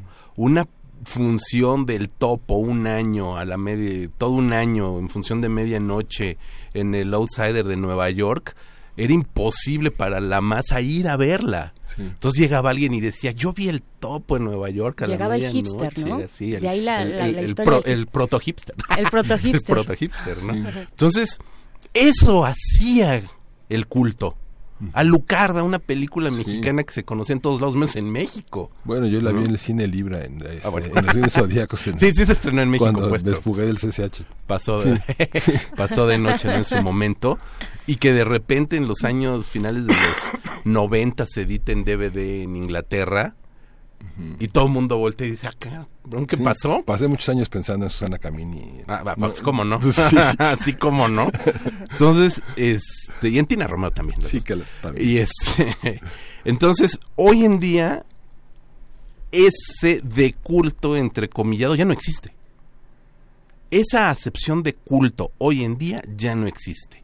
Porque el topo lo bajas con un clic, a Lucarda la bajas en un clic o la compras en Mixup. Ay, perdón, ya dije la, la, marca. La compras en, Amazon la Compras en Amazon, etcétera, ¿no? Entonces, ahora el culto, o la, palabra de culto o el fenómeno de culto, debo de decirlo porque he estado yo en, iba a decir cientos, ojalá no, pero en docenas de festivales internacionales, nacionales. Ojalá, ojalá llegue a cientos. Ojalá, ¿eh? ojalá. llegue a cientos de festivales visitados este el fenómeno de culto viene de la payola, ¿no? Sí. De que empújale, échale este función especial y ahí te ve el muñequito, el cabezón de el bubblehead de, de Suspiria, ¿no? etcétera, ¿no? Sí, el Funko Pop. El Funko, el Funko, claro, claro. Entonces, eso de culto ya viene a- arropado por una mercadotecnia que entre más vendas, más de culto es. Y es exactamente lo opuesto a la concepción original de culto. O sea, le dieron la vuelta de una manera sumamente eh, inteligente, sumamente exitosa, pero el fenómeno de culto de Star Wars en el setenta y tantos, setenta y ya ni me acuerdo, en el setenta y tantos, a el fenómeno Star Wars hoy en día de merchandising, etcétera, etcétera, y las tres nuevas que acaban de anunciar, cuando todavía no acaban con estas tres, ya vienen otras tres, etcétera, etcétera, ya es un culto, vuelvo a ser entrecomillado, totalmente diferente. Ya no tiene nada que ver. Hoy por hoy el culto viene de- definido a partir de la taquilla, a parir de la venta, a cuántos territorios vendiste la película, si ya la metiste a digital por tele, si ya sacaste el Funko. ¿no? Ahí ¿no? está Endgame, eh, Avengers, Sí, ¿no? claro. Es, es eso. Ajá. supuesto. Hoy puedes decir, es una película de culto. Pues no. No, no es una película de culto. Está muy padre y te rompió el alma y lloré cuando Ah, no, pasó lo que pasó. algunos no la vemos. Este, y lloré en la anterior cuando se Sí, muere no. Spider, etcétera. No o me sea, quiero ir, señor No Stark. me quiero ir, señor Star, pues yo estaba chi- chille, ¿no? O sea, es otro tipo de motivación la que hace que esa película se convierta en un fenómeno de taquilla, en un fenómeno comercial de merchandising, de lo que quieras y gustes y mandes, más no la acepción original de culto. ¿A qué voy? Una película como Suspiria de Luca Guadagnino, estrenada en el 2018, relanzada en digitales eh, apenas la semana pasada, ahora en, en- que empezó mayo, se lanzó en digital. Este, entonces, tristemente no le fue tan bien en taquilla como hubiéramos pensado. Ahora vamos ya a la película en sí. No le fue tan bien en taquilla.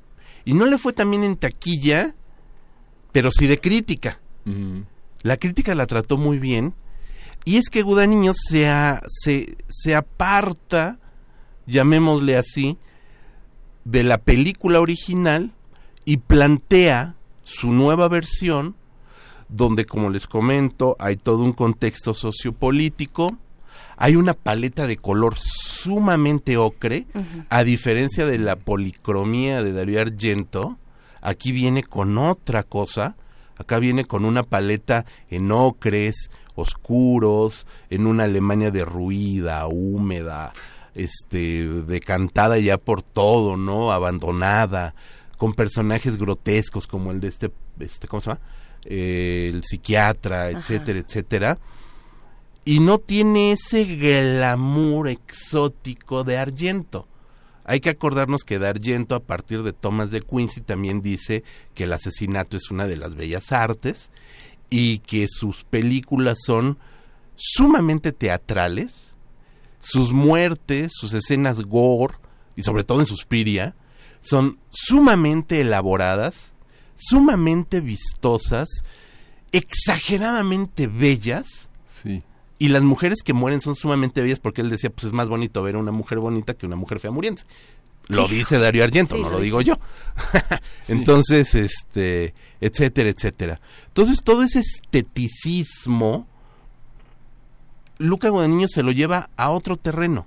Lo lleva a un naturalismo que es por completo opuesto Sí. a Argento. Entonces, cuando la gente va a ver el remake de Suspiria, se encuentra que no es un remake de Suspiria. Se encuentra que es otra cosa. Y no está el heavy metal progresivo de Goblin y tienes una banda sonora que es mucho más atmosférica. Cierto. Y en cambio lo que hace es explotar lo que no se explota en Argento. En Argento sabemos que están en una academia de baile y vemos a Miguel Bosé dando vueltecitas y, y- y, este a las actrices y demás. Y aquí vemos unas secuencias de ballet, de danza contemporánea, de un arte que no tenía nada que ver en el punto de vista de Darío Argento en su película, porque la academia de baile y que sean este danzantes es un pretexto. Sí, Es un mero pretexto. Es que la sintaxis de Argento genera una, una- un cúmulo de posibilidades enormes. Ah. Entre 1977 y, digamos, eh, pensar todos esos años después, casi 40 años después, cómo, cómo crece el cine, cómo se ha leído la danza, cómo se ha leído la música, cómo se han leído todos estos fenómenos, es, es, lo que, es lo que este director replantea Exactamente. En, en, D'Argento, ¿no? Que, es, que, son las claves de esa sintaxis que se rehacen y que es difícil ver eh, asistir a la función de un recuerdo personal, como no sé, alguien que lleva a sus hijos a ver este a Roger Waters o a Clearwater Revival o, y, y, o, a, o a, a, los Doors sin Jim hey. Morrison, ¿no? Ese tipo de sí, cosas. Ahora sí, que sí, tocan el tema de la danza, está también esta película de Gaspar Noé, Clímax, esta ¿Mm? película muy reciente donde también eh, es de finales del, de, del, año pasado, donde también hay un despliegue y, y, y, mucho, o al menos una buena parte del inicio de la película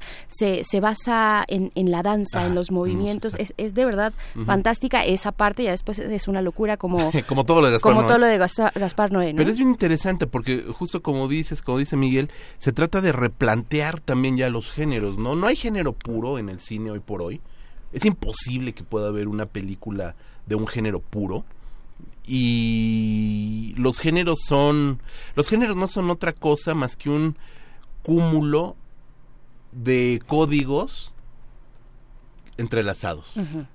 Eso eso genera un, un, un, un, género cinematográfico, una serie de códigos entrelazados. Ya sabemos que hay un vaquero, hay un caballo en salón y hay un apache. Ya sabemos que es un western. Tan tan. O sea, claro. ¿no? O sea, en ese sentido, eso es un género cinematográfico. Entonces, hoy por hoy no puede existir una película de un género puro, necesita tener otra cosa más. Claro, fíjate que lo mismo nos, nos, hicimos una mesa hace algunas semanas con Hagenbeck eh, eh, respecto a esta el estreno, esta publicación de la, la renovada muerte, uh -huh. una compilación de distintos autores mexicanos, autoras que eh, pues va en torno de la de la película de la um, novela negra, uh -huh, ¿no? Uh -huh. Eran cuentos de novela negra eh, y, y, justo era lo mismo. Ya no hay géneros puros, estamos viendo Exacto. humor, estamos viendo junto con terror también el misterio, ¿no? Tenemos como muchos elementos jugando que nos dan un nuevo un nuevo panorama de la novela negra en México claro. al menos. Y, y en ese sentido es es obvio y es necesario que estos esta nueva mezcla de géneros obviamente te va a dar una resignificación de las películas, ¿no? Entonces, hoy por hoy tenemos películas, o estas llamadas películas art house horror, uh -huh en la cual Suspiria, esta versión de Gudaño entraría perfectamente, que ya es un cine de terror más allá de la chapuza, más allá de lo chapucero, es decir, ya no es este James Wan haciendo el conjuro, ¿sabes? Uh -huh. O sea, ya no es ese tipo de terror clásico que es válido y se ve y gusta, etcétera, etcétera, sino que ya es otro tipo de terror si tú quieres o si quieres ya demasiado intelectualizado, pero que le aporta un, una tercera dimensión. ¿Y si da terror? Pues sí. De pronto, sí. Si, si, se muestra tan elaborado, no te estás yendo tal vez por esa línea del argumento que es interesante, de lo que está ocurriendo, del misterio uh -huh. que te genera, pero no necesariamente del terror que te da. El terror ¿Te, como te dio tal, miedo? ¿Suspiria? Ajá. Sí, tiene secuencias que son sí. bien padres, sí, sí, sí, sí no las vamos, no vamos a comentar, pero tienen unas secuencias fantásticas que sí te aterrorizan, ¿no? El terror a final de cuentas sigue estando presente en todos los individuos en todos. Desde que sale una rata y te da miedo en sí. la calle, hasta que te sale un rata y te da miedo en la calle.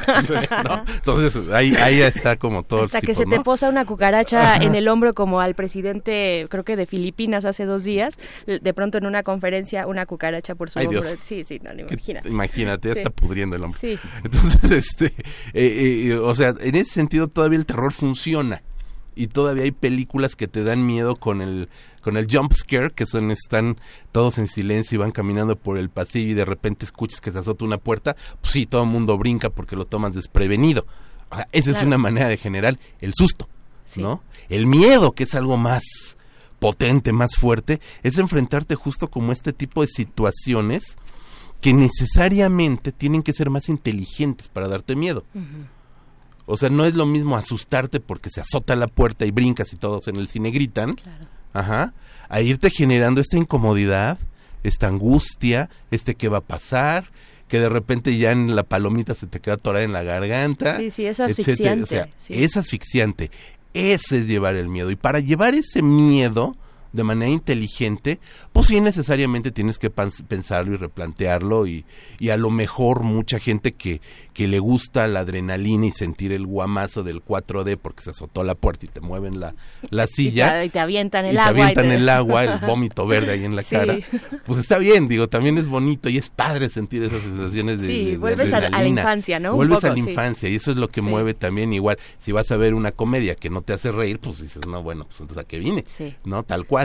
Entonces, eh, en ese sentido sí se tiene que repensar. Y, y justo en la comedia, hoy por hoy estamos viendo comedia sumamente inteligente que no tiene nada que ver con el pastelazo típico, ¿no? Estamos viendo que se replantean situaciones también, que se piensa una comedia más inteligente para generar humor, más que el pastelazo. Claro. ¿no? El pastelazo sería el símil de la puerta que se azota.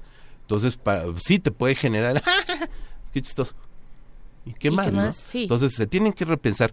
Y justo creo que películas, por un lado, como Get Out, eh, Huye, eh, la anterior, ahorita está Oz en cartelera, nosotros, películas como La misma Suspiria de Gudañino, películas como It Follows, eh, presentan un tipo de terror más elaborado que a los grandes públicos no les está gustando. Es decir, no es el cine de terror adolescente, ¿sabes? O sea, todavía presentas este eh, La maldición de la Llorona o Anabel o El Conjuro, que es como esta saga más famosa hoy por hoy del el, el Conjuring Verse, este, así como el Marvel Verse, el Sí. Conjuring Verse, Sí. este, pues todavía funcionan muy bien porque todavía hay un público ¿no? Que las estamos yendo a ver, yo también, por supuesto, y que te asustas y que te, ah, brincas y lloras y no sé, etcétera, pataleas ahí todo, Sí. ¿no? Pero por el otro lado, pues siempre tiene que haber otras películas que se atrevan a ir un paso adelante, eh, que se atrevan a situar el terror o el musical, hablando de clímax, por ejemplo, o la comedia, etcétera, o el drama, melodrama, el chick flick, lo que quieras, llevarlo un pasito más arriba, ¿no? Claro. Creo que esa es la ventaja también de hacer estas replanteamientos, ¿no? En su momento, en su momento, en su momento, Nosotros los Nobles fue una película que es el remake del Gran Calavera, pero que no es el remake del Gran Calavera. Y el mismo Gaza Raki lo dice. O sea, yo tomé el original, yo tomé ese argumento, esa historia, y la repensé en nuestro momento, en nuestros días, con otros personajes. Hacer un remake del Gran Calavera como le hizo Buñuel hubiera sido una estupidez. Entonces, el momento que la replanteas, que le das una nueva lectura, que pones un mi rey que te lo encuentras en cualquier eh, consorcio de Santa Fe, que te pones a un hipster que te encuentres en cualquier café de Roma Condesa y que te pones una Barbie que te encuentres en Polanco, estás dando códigos actuales a los nuevos públicos que no se van a identificar con lo que vieron en el Gran Ca- Y si ven el Gran Calavera del gran Luis Buñuel, pues les va a hacer X. De verdad les va a hacer X. A lo mejor los clavados que estudiamos cine, que vemos cine o que estamos en esta onda, pues sí, Buñuel, obviamente. Pero el público, público general, público masa que va y paga la taquilla, tienes que replantearle las fórmulas. Y la prueba está que fue una de las películas, sigue siendo una de las top 3 o top 5 más taquilleras de toda la historia de México. Yo, yo no la vi. A mí lo que me detuvo, entre otras cosas, sí sabía de toda esta argumentación y tal, pero la, la paleta de color, el, eh, los colores me, me generaron una cierta... Ah, bueno, sí, es otra cosa. Sí, sí, sí, sí, el ya color. la puesta en escena, la puesta Sí, la- cuadro ya es, es- es- yo creo que ahí, y que es también un elemento bien importante, que en esta nueva versión de Suspiria, cuando tienes que salir a una Alemania en ese momento, esta Alemania lluviosa, brumosa, caótica, eh, eh, también es importante eh, cómo, cómo estás representando el espacio, ¿no? Cómo, representas esta, claro. esta época. Si tuvieras, y en los últimos, no, nos quedan ya tres minutitos Ah, caramba. contigo, se nos fue rapidísimo, pero si tuvieras que hacer un balance sobre los pros de esta eh, película, de esta nueva versión eh, de, de Suspiria, ¿qué dirías? ¿Qué destacas? Yo destaco mucho el contexto histórico, que sí le da una fundamentación real, sólida, muy fuerte, muy bien plantada, o sea, planta los pies en la tierra, eh, porque eso ayuda también al desarrollo de los personajes, eso es importante, también les da otro tipo de, de motivaciones y otro tipo de miedos, ¿no? Eso es importante. La paleta de color, me gusta mucho toda la fotografía y toda la Sí. estética que plantea, que es sombría, que es ocre, que es decadente, Es fría. es fría, Sí. ajá. El diseño de arte, por un lado, mientras tenemos este Darío Argento simétrico, multicolor, sumamente cuidado, sumamente estético, por acá tenemos también el interior de una academia que es igualmente, eh, pues, si no en miseria ni en ruinas, sí es totalmente decadente, ¿no? Porque también es un reflejo de un edificio, de un Berlín occidental, este más bien oriental, perdón, más bien oriental, roído, este sucio, feo, decadente, o sea, le da todo ese tipo de contexto, ¿no? Eh, en contra, creo que hay eh, los vuelcos que da y cómo incorpora al personaje de Susie Bannon, me parece también que es una relectura bien interesante que dejó pincelada Argento. O sea, el personaje de Susie Bannon, Argento lo perfila de una manera y Luca Guadagnino lo, lo agarra, lo toma y lo extrapola de una manera aún más interesante. Es decir, si hay una línea con lo que sucede con Argento en cuanto a ese personaje central y lo lleva también a una resignificación poderosa. El poder que tiene el erotismo y la sexualidad femenina y el despertar sexual de Susie Bannon mezclado con el despertar tenebroso que sucede en la película es impresionante. Es súper poderoso. utilizar el poder de la sexualidad, de la menstruación, de la sangre también como un signo, este de, desconocimiento, de terror a lo que viene, a lo desconocido, a que no sabemos y al poder de la feminidad, es extraordinario. Y eso lamentablemente no existe en el original de, de Ariento. Y no lo hace por tendencia política, ni mucho menos. Lo hace por una connotación totalmente lógica a la película. Estamos hablando de que el, mal viene a partir de estas tres madres. Tres madres, o sea, con todo el concepto de madre, ¿no? Es una quelarre. es una, Y hay una parte, es que finalmente las grandes obras, las grandes poéticas, de alguna manera son una fórmula eh, para olvidar las, las, este, a lo que te encadena un clásico, ¿no? Digamos, no se puede, no se puede, no se puede olvidar a Sófocles sin asesinarlo, ¿no?